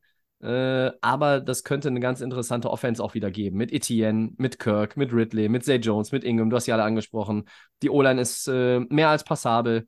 Ähm, du hast dann deinen, so Leute wie Trevor Walker, ähm, dein Nummer 1 Overall-Pick. Äh, wie entwickelt sich der? Pass Was, Rusher. was ist mit dem anderen Josh Allen? Ähm, ne, hier äh, Folorunsu Fatukasi. Was ist mit dem? Der hat letztes Jahr ja auch äh, ein bisschen was aufblitzen lassen an Klasse. Also, das sieht alles so aus, als wäre Jacksonville nach vielen, vielen Jahren des Missmanagements und Misserfolgs auf dem richtigen Weg. Und warum sind sie in der Liste? Du hast es gesagt. Naja, die anderen haben erstmal schon auf Quarterback mehr Probleme, aber die haben auch im Rest des Kaders viel mehr Probleme als Jacksonville.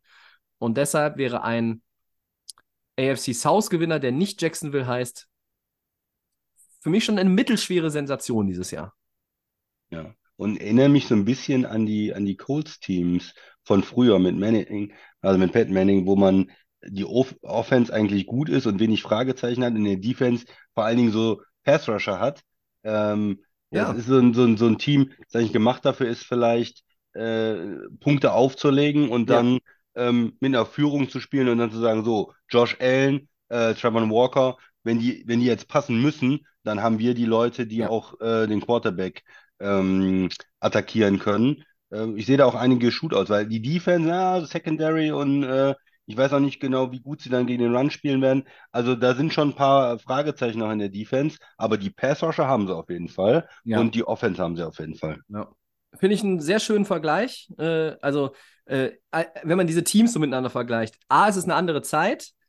B sind Ja. natürlich auch die Quarterbacks auf einem anderen Level. Ich habe das ja vorhin auch irgendwie mal äh, vergleichen wollen mit den Dolphins, so nach dem Motto, müssen die jetzt wie früher, muss jetzt Tour wie Rogers früher Punkte, Punkte, Punkte machen, weil die Defense halt dir zu wenig bringt. Ähm, es ist schwierig, alleine weil die Epochen natürlich, das ist ein ganz anderer Football. Ja. Es ist physischer. Ähm, jede Position, also jeder Linebacker kann mittlerweile äh, so schnell laufen wie, wie früher irgendwie ein, Tight End. Ne? Also äh, es hat sich viel verschoben. Äh, aber der interess äh, interessante Vergleich, ähm, den, den merke ich mir. Das, ich finde ihn gut. Okay, dann äh, wollen wir noch über die AFC West sprechen, Tobi. Oh Da haben wir ja. noch zwei Teams offen. Und da fangen wir mit den Chargers an, denke ich mal. Ähm, Ja. ja, warum sind, warum sind die äh, hier auf dieser Liste und nicht äh, ja, auf der, äh, auf der unteren Liste? Ja, die waren letztes Jahr in den Playoffs. Wir haben darüber gesprochen. Die haben es geschafft gehabt, in die, ähm, gegen Jacksonville zu spielen und haben das Spiel verloren. Sehr enttäuschend ist die Saison irgendwo ausgegangen. Das ist ja das Team, was immer in den letzten Jahren irgendwo auf dem Zettel war als Favorit, äh, als Geheimfavorit vielleicht auch, als Team, was kommt, äh, was den Quarterback hat mit Justin Herbert. Ne, wieder ein starker Quarterback. Ähm, haben schon viele über ihn gesprochen, dass er alles mitbringt. Warum hat es noch nicht so funktioniert bei, bei den Chargers? Ne? Wir haben gesagt, die Verletzungspech über die Jahre, vielleicht schlechtes Coaching, äh, dann Ja. hat die Defense nicht performt. Es ist irgendwo, Alles. haben sie es nie geschafft. äh, manchmal war es Special Teams auch äh, vor Ja. Jahren, kann ich mich erinnern. Irgendwie haben sie es immer geschafft, sich selbst ins Knie zu schießen, so ein bisschen. Und auch wieder jetzt dieses, letztes Jahr, ne? Die führen da gegen Jacksonville und, und geben das Spiel aus der Hand und es ist total enttäuschend.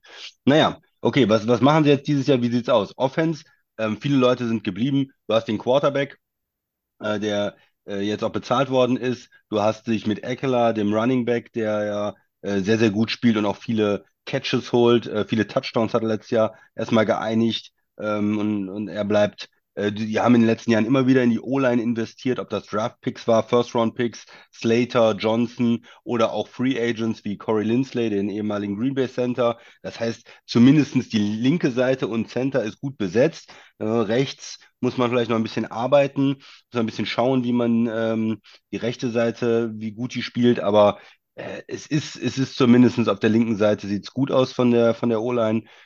Und Receiver haben sie gemerkt, Keenan Allen, wenn er spielt, ist er immer noch gut, aber öfters mal verletzt. Mike Williams öfters mal verletzt und haben jetzt nochmal mit äh, Quentin Johnson einen First-Round-Pick Mhm. reingebracht, äh, um da den mehr Waffen zu haben, mehr, mehr Optionen zu haben und auch wenn einer von den anderen beiden Receivern mal ausfällt, dass man da ein bisschen besser besetzt ist. Das heißt, wenn die fit sind zu dritt, sieht das erstmal gut aus äh, auf Receiver Ja. und insgesamt die äh, Offense, abgesehen jetzt von der rechten Seite der O-Line, ähm, ist das, ist das eigentlich gut. Und in der Defense ist ja auch sehr, sehr viel Talent, ja. Wir haben Carlin Mack geholt, äh, sie haben Joey Bosa, ähm, Eric Kendricks noch mal ein bisschen Veteran noch reingebracht, ne? Ke- Kendricks, letztes Jahr JC Jackson, den äh, Top Corner von New England geholt gehabt, äh, Asante Samuel Jr. als, als Corner, ähm, Selbst gedraftet. Ja. selbst gedraftet, Sebastian Joseph Day als, als äh, Tackle da, Morgan Fox in der Line. Also da ist viel Talent eigentlich. Da hat man viele Leute geholt und auch äh, versucht, immer diese Schwächen wie O-Line oder äh, wie dann die Run-Defense auch eigentlich anzugehen. Also gegen das ganze mh, Konzept auch, was sie so tun, kann man eigentlich nicht viel sagen. Sie versuchen schon, oder wie jetzt mit dem dritten Receiver, sie versuchen schon immer diese, diese Probleme anzugehen. Aber irgendwie hat man ja auch das Gefühl, die Chargers sind, ist ein bisschen, ein bisschen verflucht, oder? Also in den letzten Jahren. Egal, ob die schon mit Philip Rivers oder äh, jetzt mit Justin Herbert, immer viel Talent da, aber sie können es irgendwie in den entscheidenden Saisonpunkten, ähm, in den Playoffs nicht auf die Straße bringen. Wann waren die im Super Bowl, Tobi? Ich habe es nicht gesehen. Ich habe es auch nicht gesehen. Die Hab waren auch, waren auch leider nie mit LaDainian Tomlinson im Super Bowl. Und Ja. seit ich LaDainian Tomlinson das erste Mal habe Football spielen sehen, ähm, habe ich auch äh, immer ein bisschen was für die Chargers ja übrig gehabt. Und ich bin ein großer Justin Herbert-Fan geworden, ähm, früh in seinem Rookie-Jahr schon. Und ich rede immer sehr, sehr viel über ihn. Ich möchte jetzt eher auch mich noch mal ein bisschen auf die Defense stürzen. Ja. Denn ähm, das Einzige, was ich noch zur, zur Offense nur einen Satz noch sagen will, du hast halt diese drei, wenn die fit sind, also die beiden Veteranen und, und Top-Receiver auf dem Papier, wenn die fit sind, super. Dass Keenan Allen nicht mehr die Produktion haben wird, früherer Tage, ist legitim, ist, ist in Ordnung. Äh, und du hast halt aber da hinten Leute, Herbert kann ja auch, er kann ja mit allen arbeiten. Das siehst du ja, ne? Da hat dann ein Donald Parham als zweiter Tight End hat dann noch irgendwie einen, äh, den Catch. Oder in der Red Zone ist dann halt Jared Everett der Tight End, der auch angespielt wird. Dann kommen so Jungs wie, wie Jalen Guyton und Joshua Palmer irgendwie auch noch auf ihre Touchdowns oder die machen mal einen Big Play. Also der, dieser Quarterback, im Gegensatz zu erfahreneren Quarterback, vertraut auch mal eher solchen Receivern, ja, und sucht nicht immer wieder den äh, irgendwo äh, unter vier äh, äh, Defendern verbuddelten Devante Adams, ähm, um den noch trotzdem noch anzuschmeißen. So. Ähm, und das ist etwas, was mir gut gefällt. Und ich glaube, man, wir reden ja immer über Fitness und, und, und Verletzungen und so. Aber kein Team, das eigentlich so viel Talent hat, hat so viel auf die Fresse gekriegt vom, vom Football-Gott in Bezug auf Verletzungen wie die Chargers, ja. Äh, und, und das ist, und damit komme ich zur Defense. Äh, und diese Defense, die kann, die ist in der Lage, die auch mal ein Spiel gegen die Chiefs zu gewinnen. Mit natürlich einer guten Offense in Kombination. Aber das Play von Bosa, ähm, vielleicht der, der, der Stop beim vierten Versuch und kurz von Kenneth Murray oder Khalil Mack, der Interception von JC Jackson, äh, dem, dem guten äh, Play fürs Double Team von Dervin James, der als Strong Safety ja, rüberkommt. Den habe ich, Das noch, diese, hab ich ja, gar nicht gesagt. ja, aber den Dervin reden wir ja James. auch über Jahre, aber der spielt, also der, wir reden mehr über den, als er gespielt hat, seit wir diesen Podcast machen. So. Ja. Und das sind ganz, ganz viele tolle Jungs. Ähm, ich werde schon wieder, ich bin schon wieder hyped, wenn ich an die Chargers denke, aber ich habe mir eigentlich heute aufgeschrieben, und diesen Satz möchte ich mal sagen: Hype runterfahren und erstmal was zeigen lassen. Die waren auch letztes Jahr wieder nur 10-7. Ja? Dann haben sie ein Playoff-Spiel, das sie eigentlich gewonnen haben und werfen es weg. Sie werfen es weg. Ja? Das war ja nicht nur, weil die, weil die, weil die Jaguars zu, so geil gespielt haben. Nein, sie waren auch scheiße. So. Und Ja. dann haben sie es weggeworfen. Ähm, das Gute ist, Quarterback mega Deal bekommen. Das heißt, du kannst danach dann dein, dein Roster äh, verändern, ja, weil diese Receiver äh, aller Allen und Williams, die gehen auf eher jetzt in ihre letzte Phase äh, der Prime Ja. und nicht in der ersten Phase der Prime, die du dann auch noch bezahlen musst. Ne? Da holst du wieder neue ran. Ähm, und das ist ein gutes Zeichen generell in dieser, ähm, in dieser Organisation. Ähm, es ist wieder mehr Ruhe drin. Ähm, ich will, dass die Defense sich steigert. Äh, das hängt mit Verletzungen natürlich zusammen. Und ich will Quality Wins sehen in der Regular Season. Ich habe mir nochmal angeguckt, gegen wen die gewonnen haben letztes Jahr. Schaut euch das auch nochmal an. Ich habe es jetzt nicht im Kopf, aber ähm, es ist kein Witz.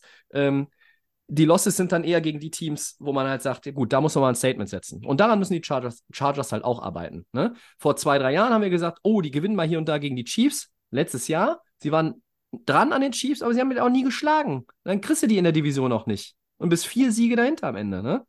Startprogramm: Miami, Tennessee, Minnesota, Vegas. Drei gewinnen.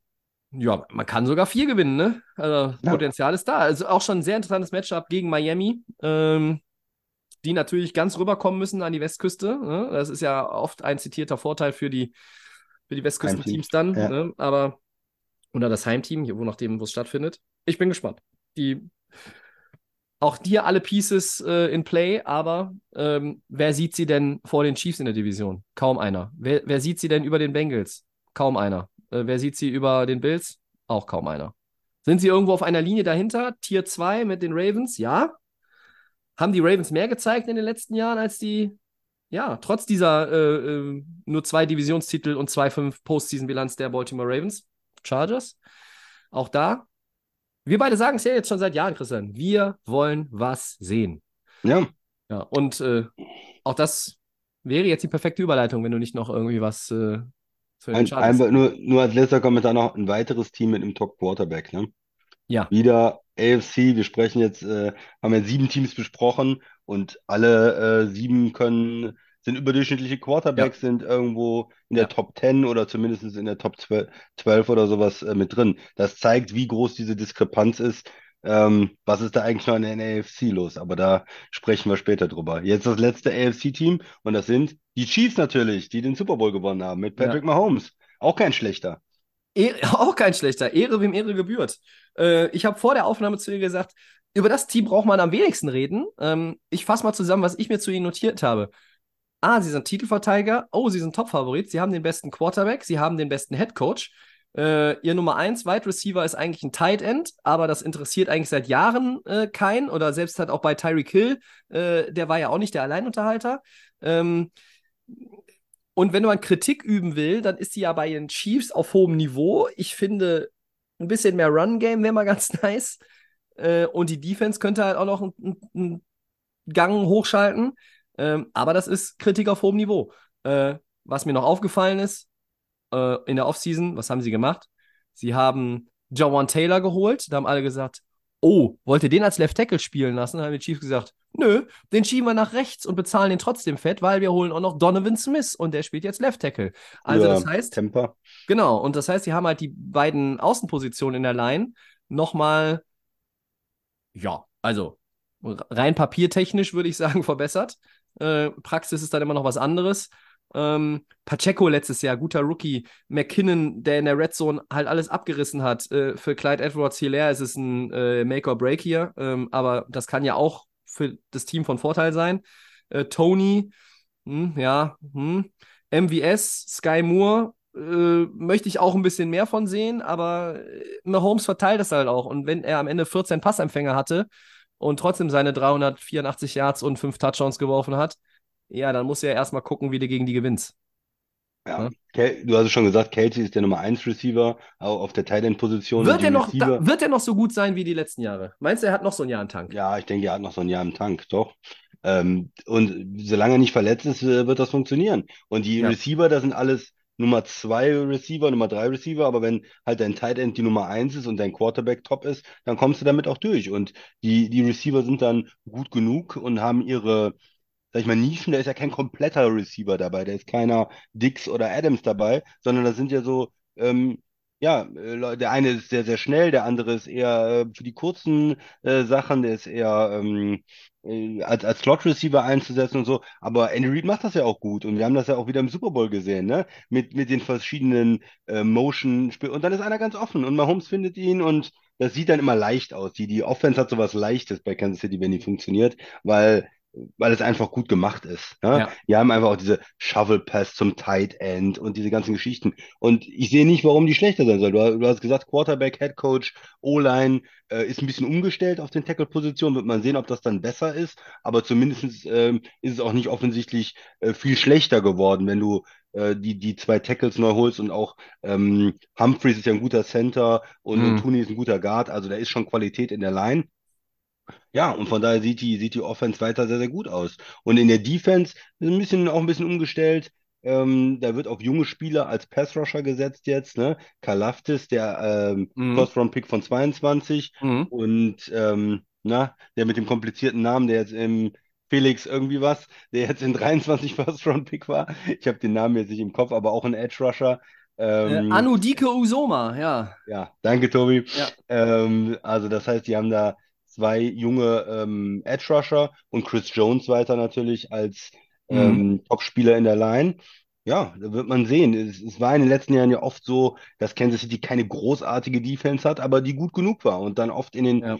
Playoff-Spielen gut genug gespielt hat, auch mit, ähm, mit Mahomes zusammen. Ja, Kansas City weiter, solange die Offense da so ist, solange Mahomes da ist, Kelsey und äh, Andy Reid, ähm, hat man einfach zu viel in den letzten Jahren gesehen und letztes Jahr gesehen, dass man gegen sie setzen will.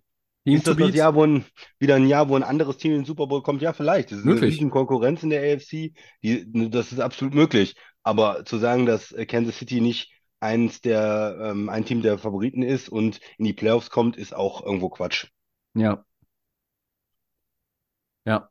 Ähm, ich habe nochmal gerade nachgeguckt. Kelsey, die letzten sieben Saisons immer über 1000 Yards. Die letzten fünf sogar immer über 1120.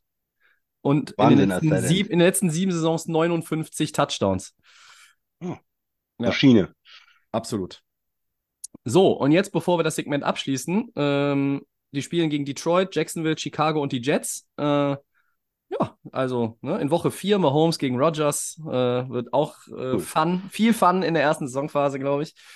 Ähm, wenn uns jetzt jemand fragen würde, Christian, wir haben acht Teams und die Jaguars können wir ja nicht rausstreichen. Welches dieser Teams, die wir heute besprochen haben, kommt denn nicht in die Playoffs? Äh, Die Jaguars können wir nicht rausstreichen als einziges AFC-Team. Ähm, ich denke, es wird eins der ähm, East-Teams sein, äh, vielleicht, Mhm. wo es nicht, nicht funktioniert, weil dann auch drei Teams und die werden sich ja auch gegenseitig Mhm. ein bisschen was wegnehmen. New England ist auch immerhin okay und wird vielleicht das Ja. eine oder andere Spiel in der Division gewinnen. Ähm, das heißt, für mich ist es zwischen den Jets und den Dolphins, wo es irgendwo vielleicht nicht, äh, nicht richtig funktioniert. Mm, Ich sag mal, ich sag mal, die, die Dolphins sind das Team, was äh, mh, einen Schritt zurück macht, wo es vielleicht nicht funktioniert. Tua mit den Verletzungen, bin immer noch ein bisschen skeptisch, Ja. ähm, dass das, dass die ähm, ja so gut spielen. Jetzt diese Ramsey-Verletzung auch so ein bisschen als schlechtes Mhm. Omen. Stand heute, sage ich mal, die Dolphins. Okay. Es wäre jetzt billig, das auch zu sagen, äh, deshalb musst äh, was anderes sagen, Tobi. knall ich einen raus und sage tatsächlich, die Ravens verpassen die Playoffs. Knapp. Ravens, ja. Weil Okay. die spielen in der Division. Oh, da kommt jemand. Ah, hallo, hallo. Ähm, ja, äh, fa- falls es niemand richtig verstanden hat, das ist meine Tochter gewesen, ähm, die hier gerade nochmal in die Aufnahme kommt, aber alles gut. Ähm, wir sind ja auch gleich fertig, Alina, ne? Ähm, ich sag die, die Ravens, weil auch da ist ja vielleicht Cleveland, aber ganz sicher Pittsburgh in der Lage, durch die Divisionsspiele auch mal ein Ja. paar Siege zu klauen. Ja, und äh, gerade diese Steelers-Ravens-Dinger haben ja auch immer eine Brisanz. Ähm, da kann man, kann man natürlich auch vielleicht mal sagen, äh, vielleicht erwischt es Baltimore. Ich wollte eigentlich auch mal irgendwie sagen, aber okay. Pech gehabt, Pech gehabt. So, dann machen wir noch schnell vor Downs, bevor wir hier die anderthalb Stunden Marke durchbrechen. Ähm, erstes Down kommt vom Christian. Ja, Ezekiel Elliott hat ein neues Team gefunden. Der Running Back erhält in New England einen Einjahresvertrag bis zu 6 Millionen Dollar mit Incentives und so weiter. Äh, ja, sind die äh, Patriots und Sieg ein gutes Match, Tobi? Äh, Am Ende schon irgendwie. Äh, Es ist ein, A, es ist ein fairer Deal. Ähm, man muss auch sagen, B, nicht viele Optionen, äh, glaube ich, gehabt. Äh, C, auch wohl keine Contender-Option, denn um den Titel spielt Sieg äh, nicht mit äh, in, der, in dieser Division. Aber ist halt schön, ist noch ein, noch ein prominenter Name, der in die AFC East kommt. Hatten wir ja nicht so viele, äh, die in der Offseason dazugekommen sind. Jetzt mit Dalvin Cook und Ezekiel Elliott einfach nochmal zwei Running Backs da rein in die Division. Herrlich. Ähm, aber es ist ein gutes Backfield mit Ramon äh, Stevenson. Das gefällt mir. Also, das ist, äh, das könnte mal wieder so ein bisschen mehr äh, auch äh, Mac Jones entgegenkommen. Äh, Ground and Pound, ne?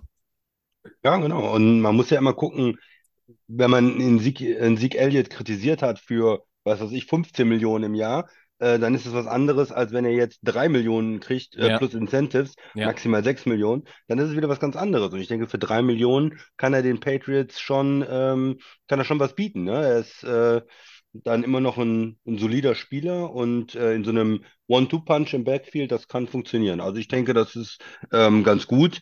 Ähm, ist das jetzt für Sieg irgendwie Richtung Super Bowl? Du hast schon gesagt, nein. Also von daher ist es natürlich für ihn jetzt von einem Team her, äh, war Dallas natürlich attraktiver, aber es ist immer noch eine Option in der Liga zu spielen und vielleicht sich nochmal äh, weiter zu empfehlen. Ja. Zweites Down. Die Colts haben es offiziell gemacht, Christian. Rookie Anthony Richardson wird der Starter für Woche 1 der Regular Season. Überraschend oder nicht? Nein, ich finde es auch immer eigentlich ganz gut, wenn ein Team das klar macht und dann mit dem, mit dem Rookie geht. Jetzt darf man natürlich nicht zurückgehen. Ne? Jetzt darf man nicht ähm, wanken und dann ihn nochmal benchen oder sowas. Das muss jetzt, äh, er muss jetzt die ganze Saison durchspielen und äh, muss, muss auch seine Fehler machen. Äh, da haben sie sich jetzt committed, aber über kurz oder lang war das ja klar. Und ich bin ja ein Richardson-Fan äh, vom Draft her und ja, lass den Rookie machen. Ja, viele hätten vielleicht noch damit gerechnet, Gardner Minshew zu sehen für ein paar Spiele und dann Ja. den Staffelstab weiterzugeben. Aber für mich nicht überraschend und die Colts setzen hier auch bewusst ein Zeichen, finde ich. Klare Ansagen, finde ich gut. Habe ich oft kritisiert bei anderen Teams mit Rookie-Quarterbacks. Da wird rumgeeiert. Äh, klare Ansage. Drittes Down. Drittes Down. Woche 1 der Preseason liegt hinter uns, Tobi. Haben wir irgendwas Überraschendes gesehen, irgendwelche überraschenden Erkenntnisse gewonnen? Ähm, überraschende Erkenntnisse weiß ich nicht. Ähm, ich habe gesehen, Dama Hamlin ist zurück und äh, Fearless Football, den er spielt, ähm, das ist ein schönes Zeichen. Und äh, ich habe gesehen, dass Russell Wilson nicht so gut aussah. Ansonsten, Das hat dich überrascht, ja? Ich habe, äh, hast du nicht äh, Denver Ja, hochgeredet? äh, deswegen erwähne ich das ja hier. Ich habe ja gesagt, I believe in Russ. Hm. Ähm, nach dieser ersten Preseason-Woche ein bisschen weniger, aber ich, ich, ich, ich bleib dabei. Ich bleib dabei. Und ansonsten, äh, wie immer, ja, keine Ahnung. Ähm, man kann viel Kaffeesatzleserei betreiben, ähm, aber ein bisschen abgewandelt eines großen Fußballphilosophen und Fußballers aus längst vergangenen Tagen. Entscheidend ist auf dem Platz und entscheidend ist in der Regular Season. So. Ja, meine, meine Erkenntnis ist, 49ers Quarterbacks ist interessant. Ähm, Bro Brock Purdy ist da die absolute Nummer eins, hat ähm, Shannon nochmal gesagt und er will mit ihm in die Saison gehen und so weiter. Und Trey Lance, für den sie drei First-Round-Picks abgegeben haben, der scheint abgeschrieben zu sein und der sah auch wieder schlecht aus in, äh, jetzt in der Preseason und du hoffst ja als 49ers-Fan, dass er wenigstens, auch wenn du intern schon gesagt hast, okay, äh, er wird nicht unser Quarterback sein, dass er wenigstens gut aussieht, dass Mhm. du ihn nochmal für irgendwas äh, abgeben kannst, dass du ihn irgendwie traden kannst oder so. Aber Trey Lance sieht nicht gut aus. Ähm, intern äh, und extern und was ich gesehen habe, Trey Lance, ai, das kann ähm, doch einer der schlechteren Trades der, der letzten zehn Jahre gewesen sein von den 49ers. Ja. Miami hat ganz gute Spieler mit den Picks geholt, habe ich gehört. Ja. Viertes und letztes Down. Welcher, Klammer auf, vermeintliche, Klammer zu, Star wird die Erwartungen an ihn in der Saison 23 nicht erfüllen? Wir hatten ja schon mal dieses Make-or-Break-Ding, ähm, aber wir wollen das jetzt mal noch ein bisschen erweitern. Ja, ich, man muss immer mal bei den Quarterbacks natürlich gucken. Ähm, Star, vermeintlicher Star. Ich denke natürlich dann direkt auch an die Cowboys, wo immer eine Menge Erwartungen sind. Ähm, Dak Prescott, eine Menge Erwartungen sind. Schwache NFC, Menge Erwartungen sind. Und ich glaube trotzdem nicht, dass die Cowboys Richtung Super Bowl kommen, dass sie irgendwie Playoff-Spiele gewinnen. Vielleicht spielen sie eine ganz gute reguläre Saison, aber spätestens in den Playoffs ähm, wird da auch das Ganze zu Ende sein. Also man muss natürlich auch sagen, die Erwartungen sind extrem hoch an Dallas Ja. und an Dak Prescott. Ja. Und du findest Und den Coach nicht gut, erfüllen. ne? Ja. Ja, okay. Ähm, ich habe jemand anderen, eigentlich einen Spieler, den ich äh, lange sehr geschätzt habe, von dem ich aber glaube, der wird uns nicht mehr äh, so viel Begeisterndes liefern. Aber natürlich gibt es immer noch hohe Erwartungen an ihn. Und das ist Michael Thomas, der Wide Receiver Hm. der New Orleans Saints. Vier, vier starke Saisons. Ab 2020 nicht mehr viel gespielt. Ähm, ich glaube, dass er nicht mehr an alte Tage da anknüpfen kann. Ähm, er wird bald 31 im, im Laufe der Saison auch. Und ich glaube, dass, dass er, ähm, er sagt, ich bin fit und ich habe Bock und ich will wieder und die Saints bauen auf ihn. Aber ich glaube, die Erwartungen, die damit jetzt auch aufgebaut werden, die wird er nicht erfüllen können. Das ist mein Pick hier fürs vierte Down heute. Okay. Alles klar, Tobi. Gut, Ja, gute Folge. glaube, dann sind wir in etwas mehr als anderthalb Stunden gut durchgekommen ähm, durch unsere Top-Teams der AFC. An dieser Stelle ähm, bleibt mir erstmal wie immer äh, nur zu sagen, danke Christian und Gerne. vielen Dank äh, von uns an euch. Ähm, nächste Woche, wir haben es schon mal angekündigt, wird tatsächlich kein Podcast stattfinden. Ähm, die Hochzeitsglocken läuten und äh, da wird dann ein bisschen Podcast mal in den Hintergrund geschoben. Aber wir werden natürlich noch unsere zwei Vorschau-Episoden bringen, bevor die Saison startet. Mm, Und diese Episode, wie alle anderen, die gibt es ja immer ähm, bei Soundcloud, bei Apple Podcasts und bei, Spotify.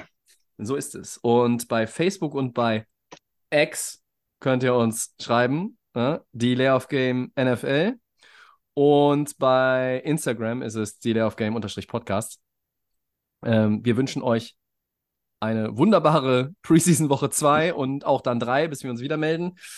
Und äh, viel Spaß. Der Sommer ist zurück. Macht was draus, geht raus, trinkt Bier.